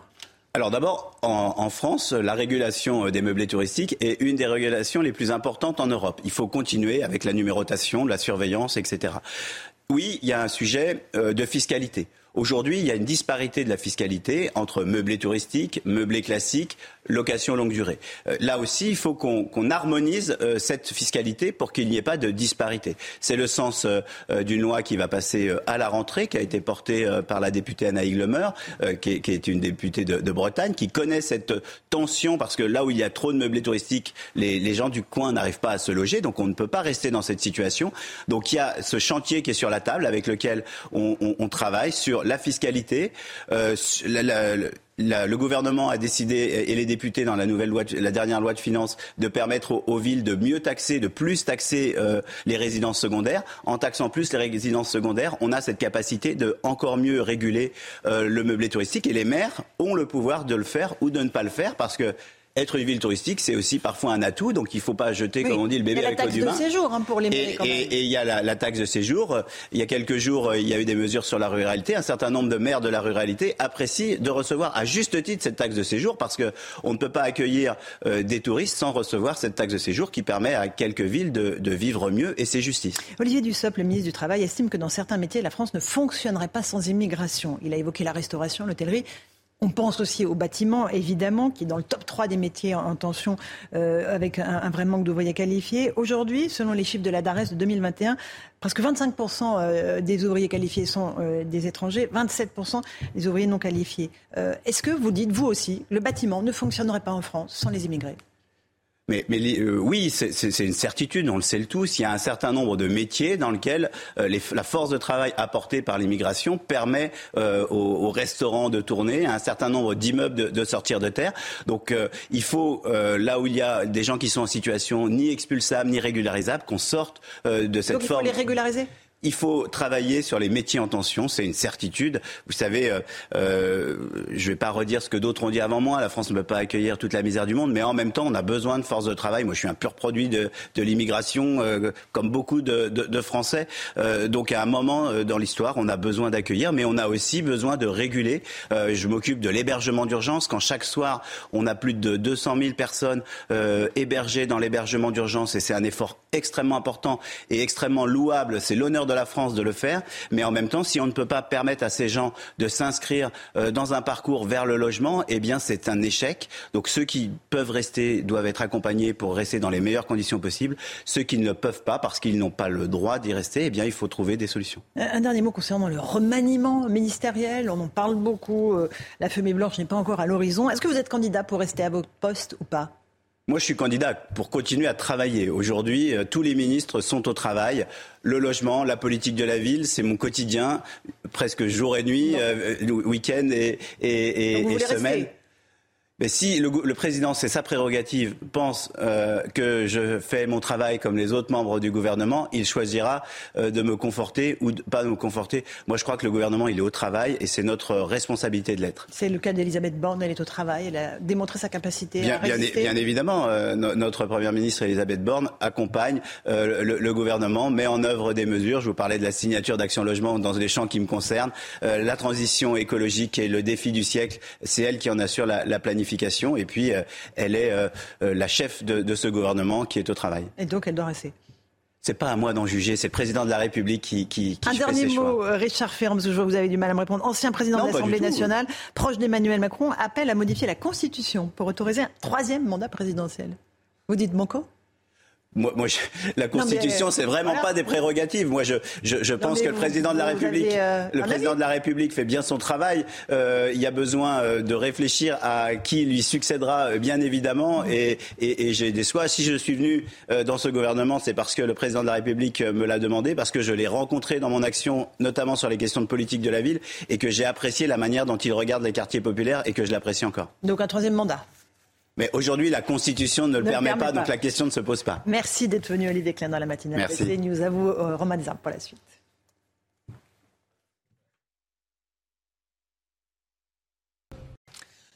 C'est News, il est 8h30. Merci à vous, Laurence Ferrari, à votre invité Olivier Klein, ministre du Logement, qui va décoller à 10h avec euh, Christophe Béchu, le ministre de la Transition écologique, pour aller voir et constater les, les dégâts causés par le séisme de, de ce week-end et puis pour aider ceux qui en ont besoin à se reloger. On est avec Chanel Housteau, avec Florian Tardif, avec Lisa Marie Marquez, avec le général Clermont et avec Lomique Guillot et Alexandra Blanc, bien sûr. Et on commence avec cette information CNews qui nous est parvenue un peu avant le, le journal de 8 heures.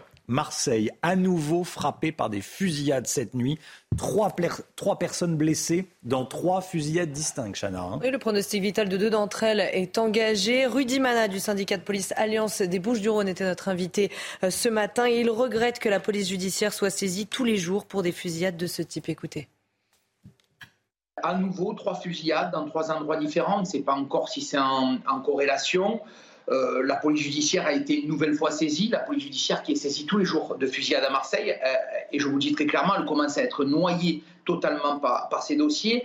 Et, je vous rappelle, Romain, on est à une semaine jour pour jour de la venue du président de la République à Marseille pour trois jours. Et, je crois vraiment que, les problèmes d'insécurité que nous avons à Marseille doivent être au cœur du sujet. On ne peut pas avoir une ville en grand si l'insécurité demeure, euh, demeure au quotidien.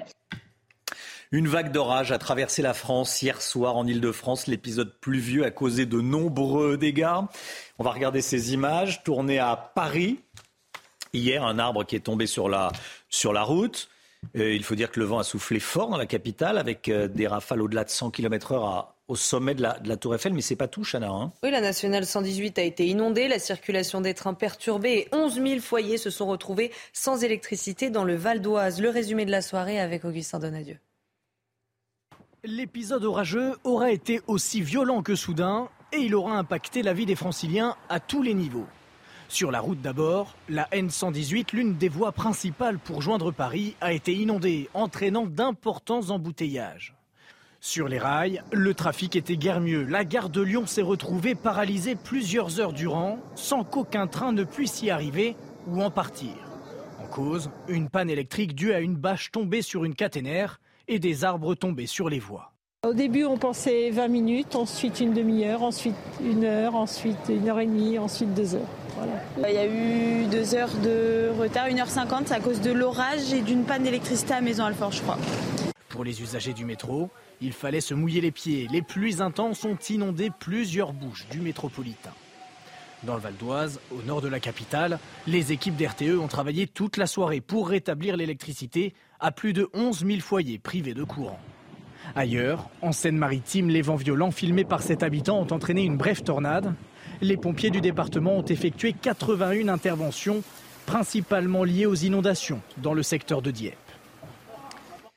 Payer une consultation chez le médecin en fonction de votre niveau de revenu. C'est ce que propose François Bayrou qui s'est dit favorable à imposer une petite participation supplémentaire à ceux qui le peuvent. En clair, plus on est riche, plus on paye. Parce que c'est vrai, quand on va chez le médecin aujourd'hui, on donne sa carte vitale, on a le sentiment que c'est gratuit. J'ai bien le sentiment que c'est gratuit parce que, évidemment, c'est la collectivité qui paye, Chana. Hein. Et selon lui, cette contribution permettrait de régler la question du prix de la consultation. Alors, comme tous les matins, on vous consulte, on vous donne la parole dans la matinale. Et ce matin, on vous pose cette question. Que pensez-vous de cette participation volontaire? Écoutez vos réponses, c'est votre avis. C'est une réflexion globale qu'il faut, avoir, pas une, une énième taxation. Et les Français en ont un peu ras-le-bol. Dans ces cas-là, effectivement, ceux qui le peuvent, ils pourraient mettre la main plus à la poche, effectivement. Je partage cette idée. Hein. Je pense que si on a les moyens, ben, on peut contribuer un petit peu euh, en fonction de ses moyens. Euh, à décharger un petit peu le budget de la sécurité sociale. Le système euh, a besoin d'argent, oui, mais ce n'est pas à nous de payer. Déjà qu'on commence à faire payer un euro d'impôt à tout le monde. C'est pas une mauvaise idée ce que dit la dame, hein, que tout le monde paye au moins un euro d'impôt.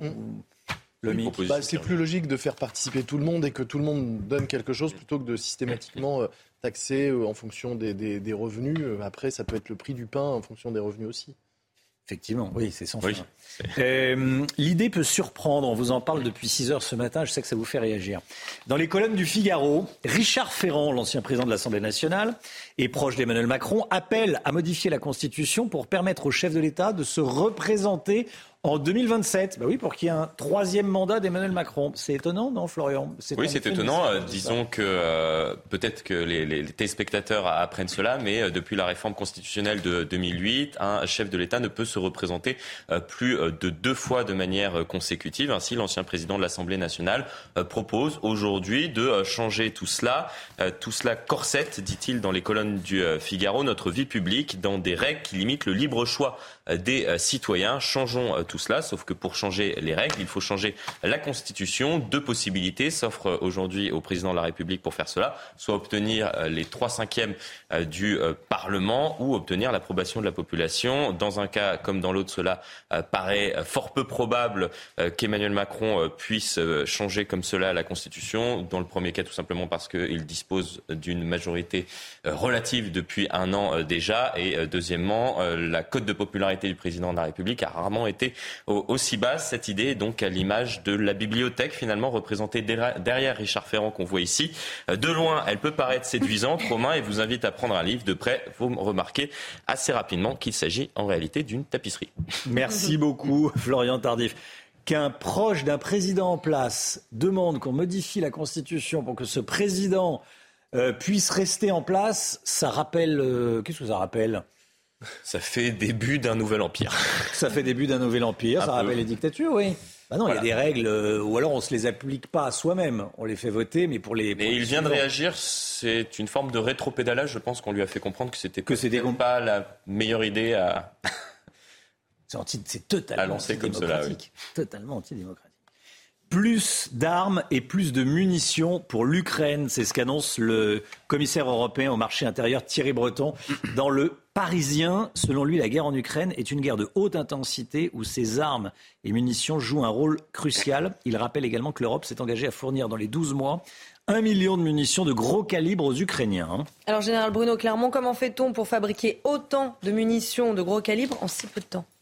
Écoutez, il faut s'organiser d'abord et s'organiser à, à l'échelle de l'Union européenne parce qu'on est passé d'une guerre de stock dans lequel les Occidentaux et les Américains ont donné leur stock de munitions dans une guerre de production industrielle. Et en Ukraine, c'est celui qui aura la plus forte production industrielle entre l'Ukraine et ses, et ses aides et la Russie qui a des chances de gagner la guerre. Donc l'Union européenne s'organise. Pour ça, il y a un grand plan qui a été décidé par le commissaire Breton, un commissaire français en charge de la politique industrielle à la Commission européenne. Un plan en trois volets. Premier volet, ça va être de mettre, donner un milliard aux pays qui vont donner leur stock de munitions à l'Ukraine. Premier milliard.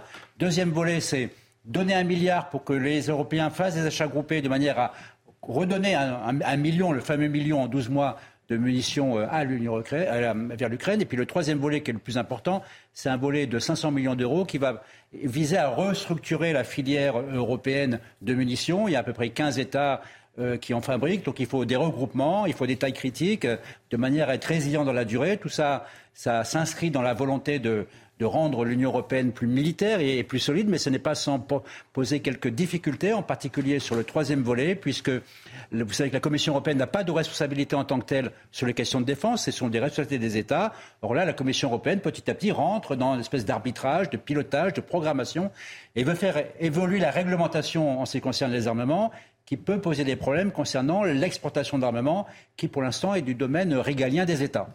Donc euh, une initiative importante. Ça coince dans certaines capitales. Donc euh, du côté de Paris, ça, ça pose des difficultés. Euh, ça mmh. serait une étape importante et surtout une étape qui serait euh, le précédent à d'autres équipements militaires qui pourraient être contrôlés entre guillemets par la Commission européenne. Donc c'est effectivement un tournant pour l'Union européenne qui est en train de se décider au travers de cette initiative très technique des munitions.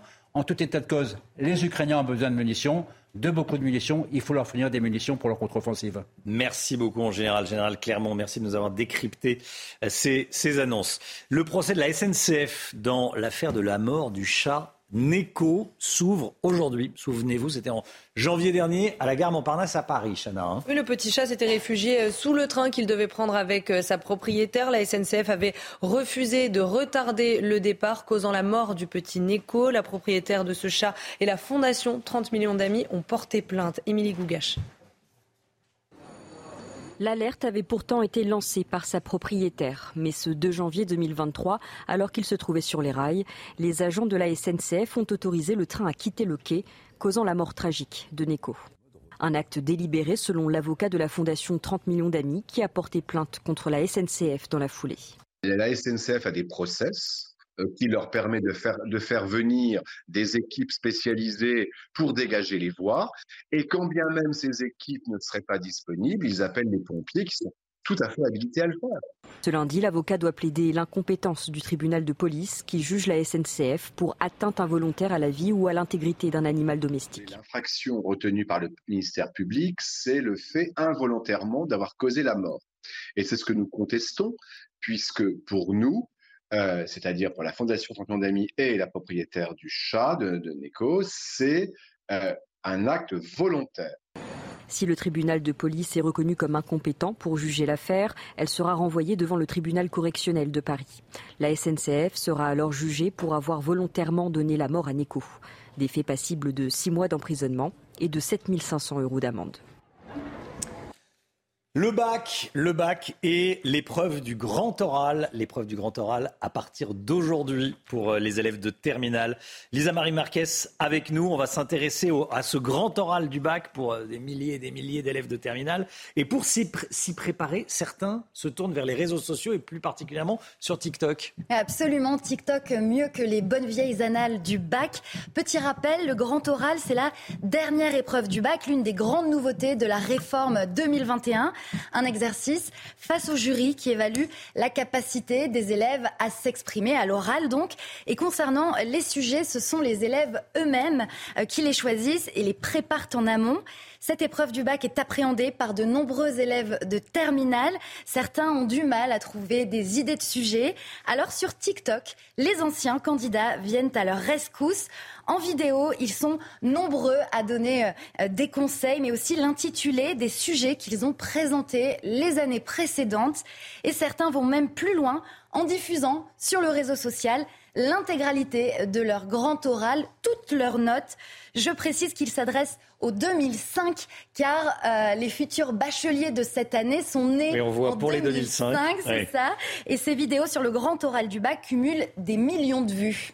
Merci beaucoup, euh, Lisa Marie. On risque quelque chose quand on, d'ailleurs, quand on euh, euh, quand on copie ou quand on s'inspire de ce qui se passe sur les réseaux sociaux? Ah oui, copier intégralement, mot pour mot, un sujet du grand oral utilisé euh, au bac l'an dernier par un, autre élève peut être considéré comme du plagiat et c'est donc passible de sanctions disciplinaires et même pénales. Interdiction de s'inscrire dans un établissement euh, supérieur pendant 5 ans maximum et même jusqu'à 9000 euros d'amende et 3 ans d'emprisonnement. Ah oui, quand même. Mm. Donc on. Mieux vaut éviter. Mieux vaut éviter. On rigole pas. Euh, on rigole pas. Brigitte Millot nous a rejoint. Bonjour Brigitte. Bonjour.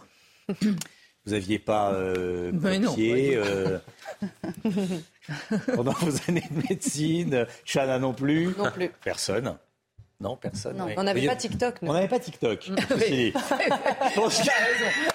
pense qu'il y avait eu TikTok à l'époque. Peut-être que. Peut-être que on aurait été tenté de regarder. Bon, merci beaucoup Lisa Marie Marquez. Allez, la santé tout de suite avec le docteur Millot.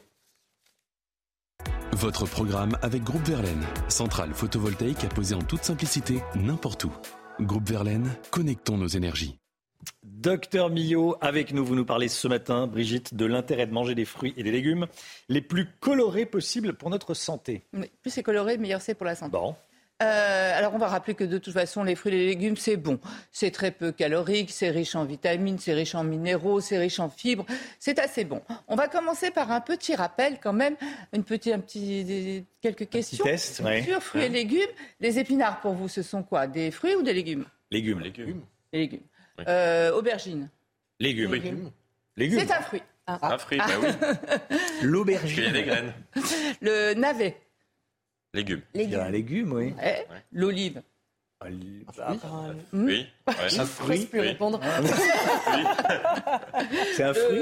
non mais attendez, l'olive c'est un fruit? Le concombre. Non, l'olive c'est un fruit? C'est un fruit. C'est un fruit. Le concombre. C'est fruit aussi, ouais. Voilà, je vous ai mis la liste. On va arrêter le jeu. Euh, On va arrêter l'humiliation. Regardez, tout ça, ce sont des fruits. Ah oui. Alors, Ah. pour vous en souvenir, le plus simple, c'est un peu simplifié, mais Mhm. euh, on va dire que tout ce qui contient ou des noyaux comme l'avocat, comme l'olive, C'est ce qu'a dit euh, Florian. ou des pépins, euh, vous considérez ça comme un fruit. Donc voilà. euh, tout ça, vous pouvez le dire comme ça. Eh ben oui. Ou, euh, ou noyau, Voilà, dans les haricots, il y a des petites graines. euh, Mhm. voilà. Donc voilà, ça c'était pour commencer. Ensuite, oui, pourquoi les fruits et légumes colorés sont meilleurs pour la santé? On pourrait un peu comparer ça à notre bronzage. Vous savez que les fruits et les légumes, pour fonctionner, il y a ce qu'on appelle la photosynthèse. C'est-à-dire qu'en fait, ils vont transformer l'énergie lumineuse en énergie chimique pour se nourrir, etc. Piquer le gaz carbonique, rejeter l'oxygène. Ouais. C'est pour ça que c'est indispensable à, à la vie. Bref. Mais le problème, c'est que le soleil, c'est comme pour nous, c'est mauvais pour la peau. Hein, c'est très oxydatif, ça va créer des lésions dans les cellules, ça va Mm. oxyder les cellules, ça va les vieillir, etc. Donc, les fruits et légumes, ils sont hyper équipés de quoi? D'antioxydants, pour lutter quand même contre les méfaits du soleil. Et les antioxydants, c'est ce qu'il y a meilleur. Synonyme d'antioxydants, anti-vieillissement. Donc c'est à peu près la, la même chose. Donc voilà pourquoi ils sont plus ils seront colorés, meilleurs ils seront pour votre santé. Des, des antioxydants, il y en a plein. Je vous ai évité toute la liste avec des noms barbares. Ouais. Je vous ai mis les principaux. Euh, donc on va commencer par le bêta-carotène. Jaune, Ça, orangé, c'est Oui. tout ce qu'on trouve dans les mangues, les, Ouais. le melon, euh, clémentine, euh, carotte, euh, etc. C'est un précurseur d'une On n'en trouve vitamine. pas que dans la carotte? Non, il y en a partout. Et euh, ça améliore la qualité de la vision. Euh, et d'ailleurs, on en donnait euh, à nos pilotes, notamment la vision nocturne, on leur donnait des carottes euh, avant de voler parce que ça améliore la vision nocturne. Euh, de là à dire que ça rend aimable, je n'en sais rien. Peut-être que, peut-être que comme C'est ça ce qu'on m'a améliore. dit quand j'étais jeune, quand Mais, j'étais petit. mais oui, mais peut-être que comme ça améliore quand même. Mange- vieillissement, mange-en, ça rendrait- ça te rendrait on, est- aimable. on est un peu moins sénile, peut-être qu'on fonctionne mieux d'un point de vue cognitif aussi. Ouais. Et on est peut-être. euh, voilà, ça lutte. Bon. Surtout pour la peau, c'est la Oui. meilleure amie de notre peau. D'accord. Donc vraiment, allez-y, abricots, orange, Ouais. clémentine, melon, tout ça, allez-y. Lutte contre les allergies au soleil. Pour tous ceux qui font, vous savez, une espèce de réaction au niveau du décolleté quand il y a du soleil, c'est très bon de manger tout ça. Après, on va passer au rouge. Rouge, c'est quoi? Le fruit, la tomate. La tomate. Mais c'est aussi la pastèque, il y en a énormément. euh, les, les, les, euh, les- comment ça Les grenades. Les pamplemousses roses, enfin Oui. tout ça. Tout ce qui est rouge. Pareil, antioxydant, donc ça lutte contre le vieillissement. Ça diminue. Il y a des études qui ont prouvé quand même que ça diminue le risque d'accident vasculaire cérébral. C'est comme, c'est vraiment Ah des vrais anti-vieillissements. hein. Et prévention de certains cancers, notamment, euh, on donne, vous savez, des, des cranberries, des canneberges. On en donne pour lutter contre l'hypertrophie de la prostate. Euh, et on en donne aussi euh, pour lutter contre, ce serait de la prévention de cancer de la prostate. Et une dernière étude a montré, donc la prostate, on le sait depuis longtemps, une dernière étude a montré aussi que ça préviendrait les cancers du sein. Euh, troisième piment, euh, le vert, je vous l'ai mis quand même euh, pour pas les oublier, les petits verts. Kiwi, avocat, petit pois. Et pourquoi vous euh, dites ça sur un air comme si c'était pas important? Non, parce que c'est moins. c'est que le, le vert, c'est moins été, quoi. Ça fait Ah oui, d'accord. Oui, c'est vrai. euh, Oui, oui. vous voyez ce que je Oui, veux les petits pois, brocolis, moins, salade euh, verte. Oui, les- oui. les- quand on pense à l'été, on pense au rouge, on pense au jaune, à l'orange, etc. Je comprends. Eh bien, celui-ci, il est très actif, notamment pour, pour, euh, dans la prévention de la cataracte. Vous savez, la cataracte, c'est un Mmh. vieillissement du cristallin, cette petite lentille, très actif contre la prévention de la cataracte et de la dégénérescence maculaire liée à l'âge. Vous savez, le, le- le- le petit point lumineux qui, qui grandit, on voit de Oui. moins en moins. Et aussi dans la lutte. Donc voilà, allez-y, cet été, choisissez-les bien colorés, ce sera meilleur pour votre santé. Mais pour vous dire à quel point c'est important. Dans certains pays, certains pays où il n'y a que du riz, que- comme légumes, Mm. euh, où ils n'ont pas, ils sont allés euh, transformer ça. Ils ont injecté des piments, des, des pigments, des antioxydants dans le riz, qui est un riz coloré. On appelle ça le riz doré, justement pour qu'il y ait un peu d'antioxydants aussi euh, quand on a une nourriture essentiellement à base de riz. Merci, docteur. Et je, je rajoute, je sais que vous allez m'engueuler, mais c'est pas grave. Ah, mais ça, c'est bon, c'est après, c'est après la pub. que, la, que la tomate, elle dégage encore plus de pigments quand vous la chauffez et avec un tout petit peu de matière grasse. Merci, docteur. Vous avez regardé votre programme avec Groupe Verlaine. Isolation thermique par l'extérieur avec aide de l'État. Groupe Verlaine, connectons nos énergies. Merci Brigitte, docteur Millot. Pour revoir la matinale, rendez-vous sur cnews.fr. Dans un instant, c'est l'heure des pros avec Pascal Pro et tous ses invités. Nous, on se retrouve demain matin, 5h55 avec Chanel Housteau, le docteur Millot. Avec euh, Florian Tardif, Lisa Marie Marquez était avec nous ce matin et Lomic Guillot et Alexandra Blanc, bien sûr. Alexandra qu'on retrouve tout de suite. Belle journée à vous sur CNews. Tout de suite, Pascal Pro dans l'heure des pros.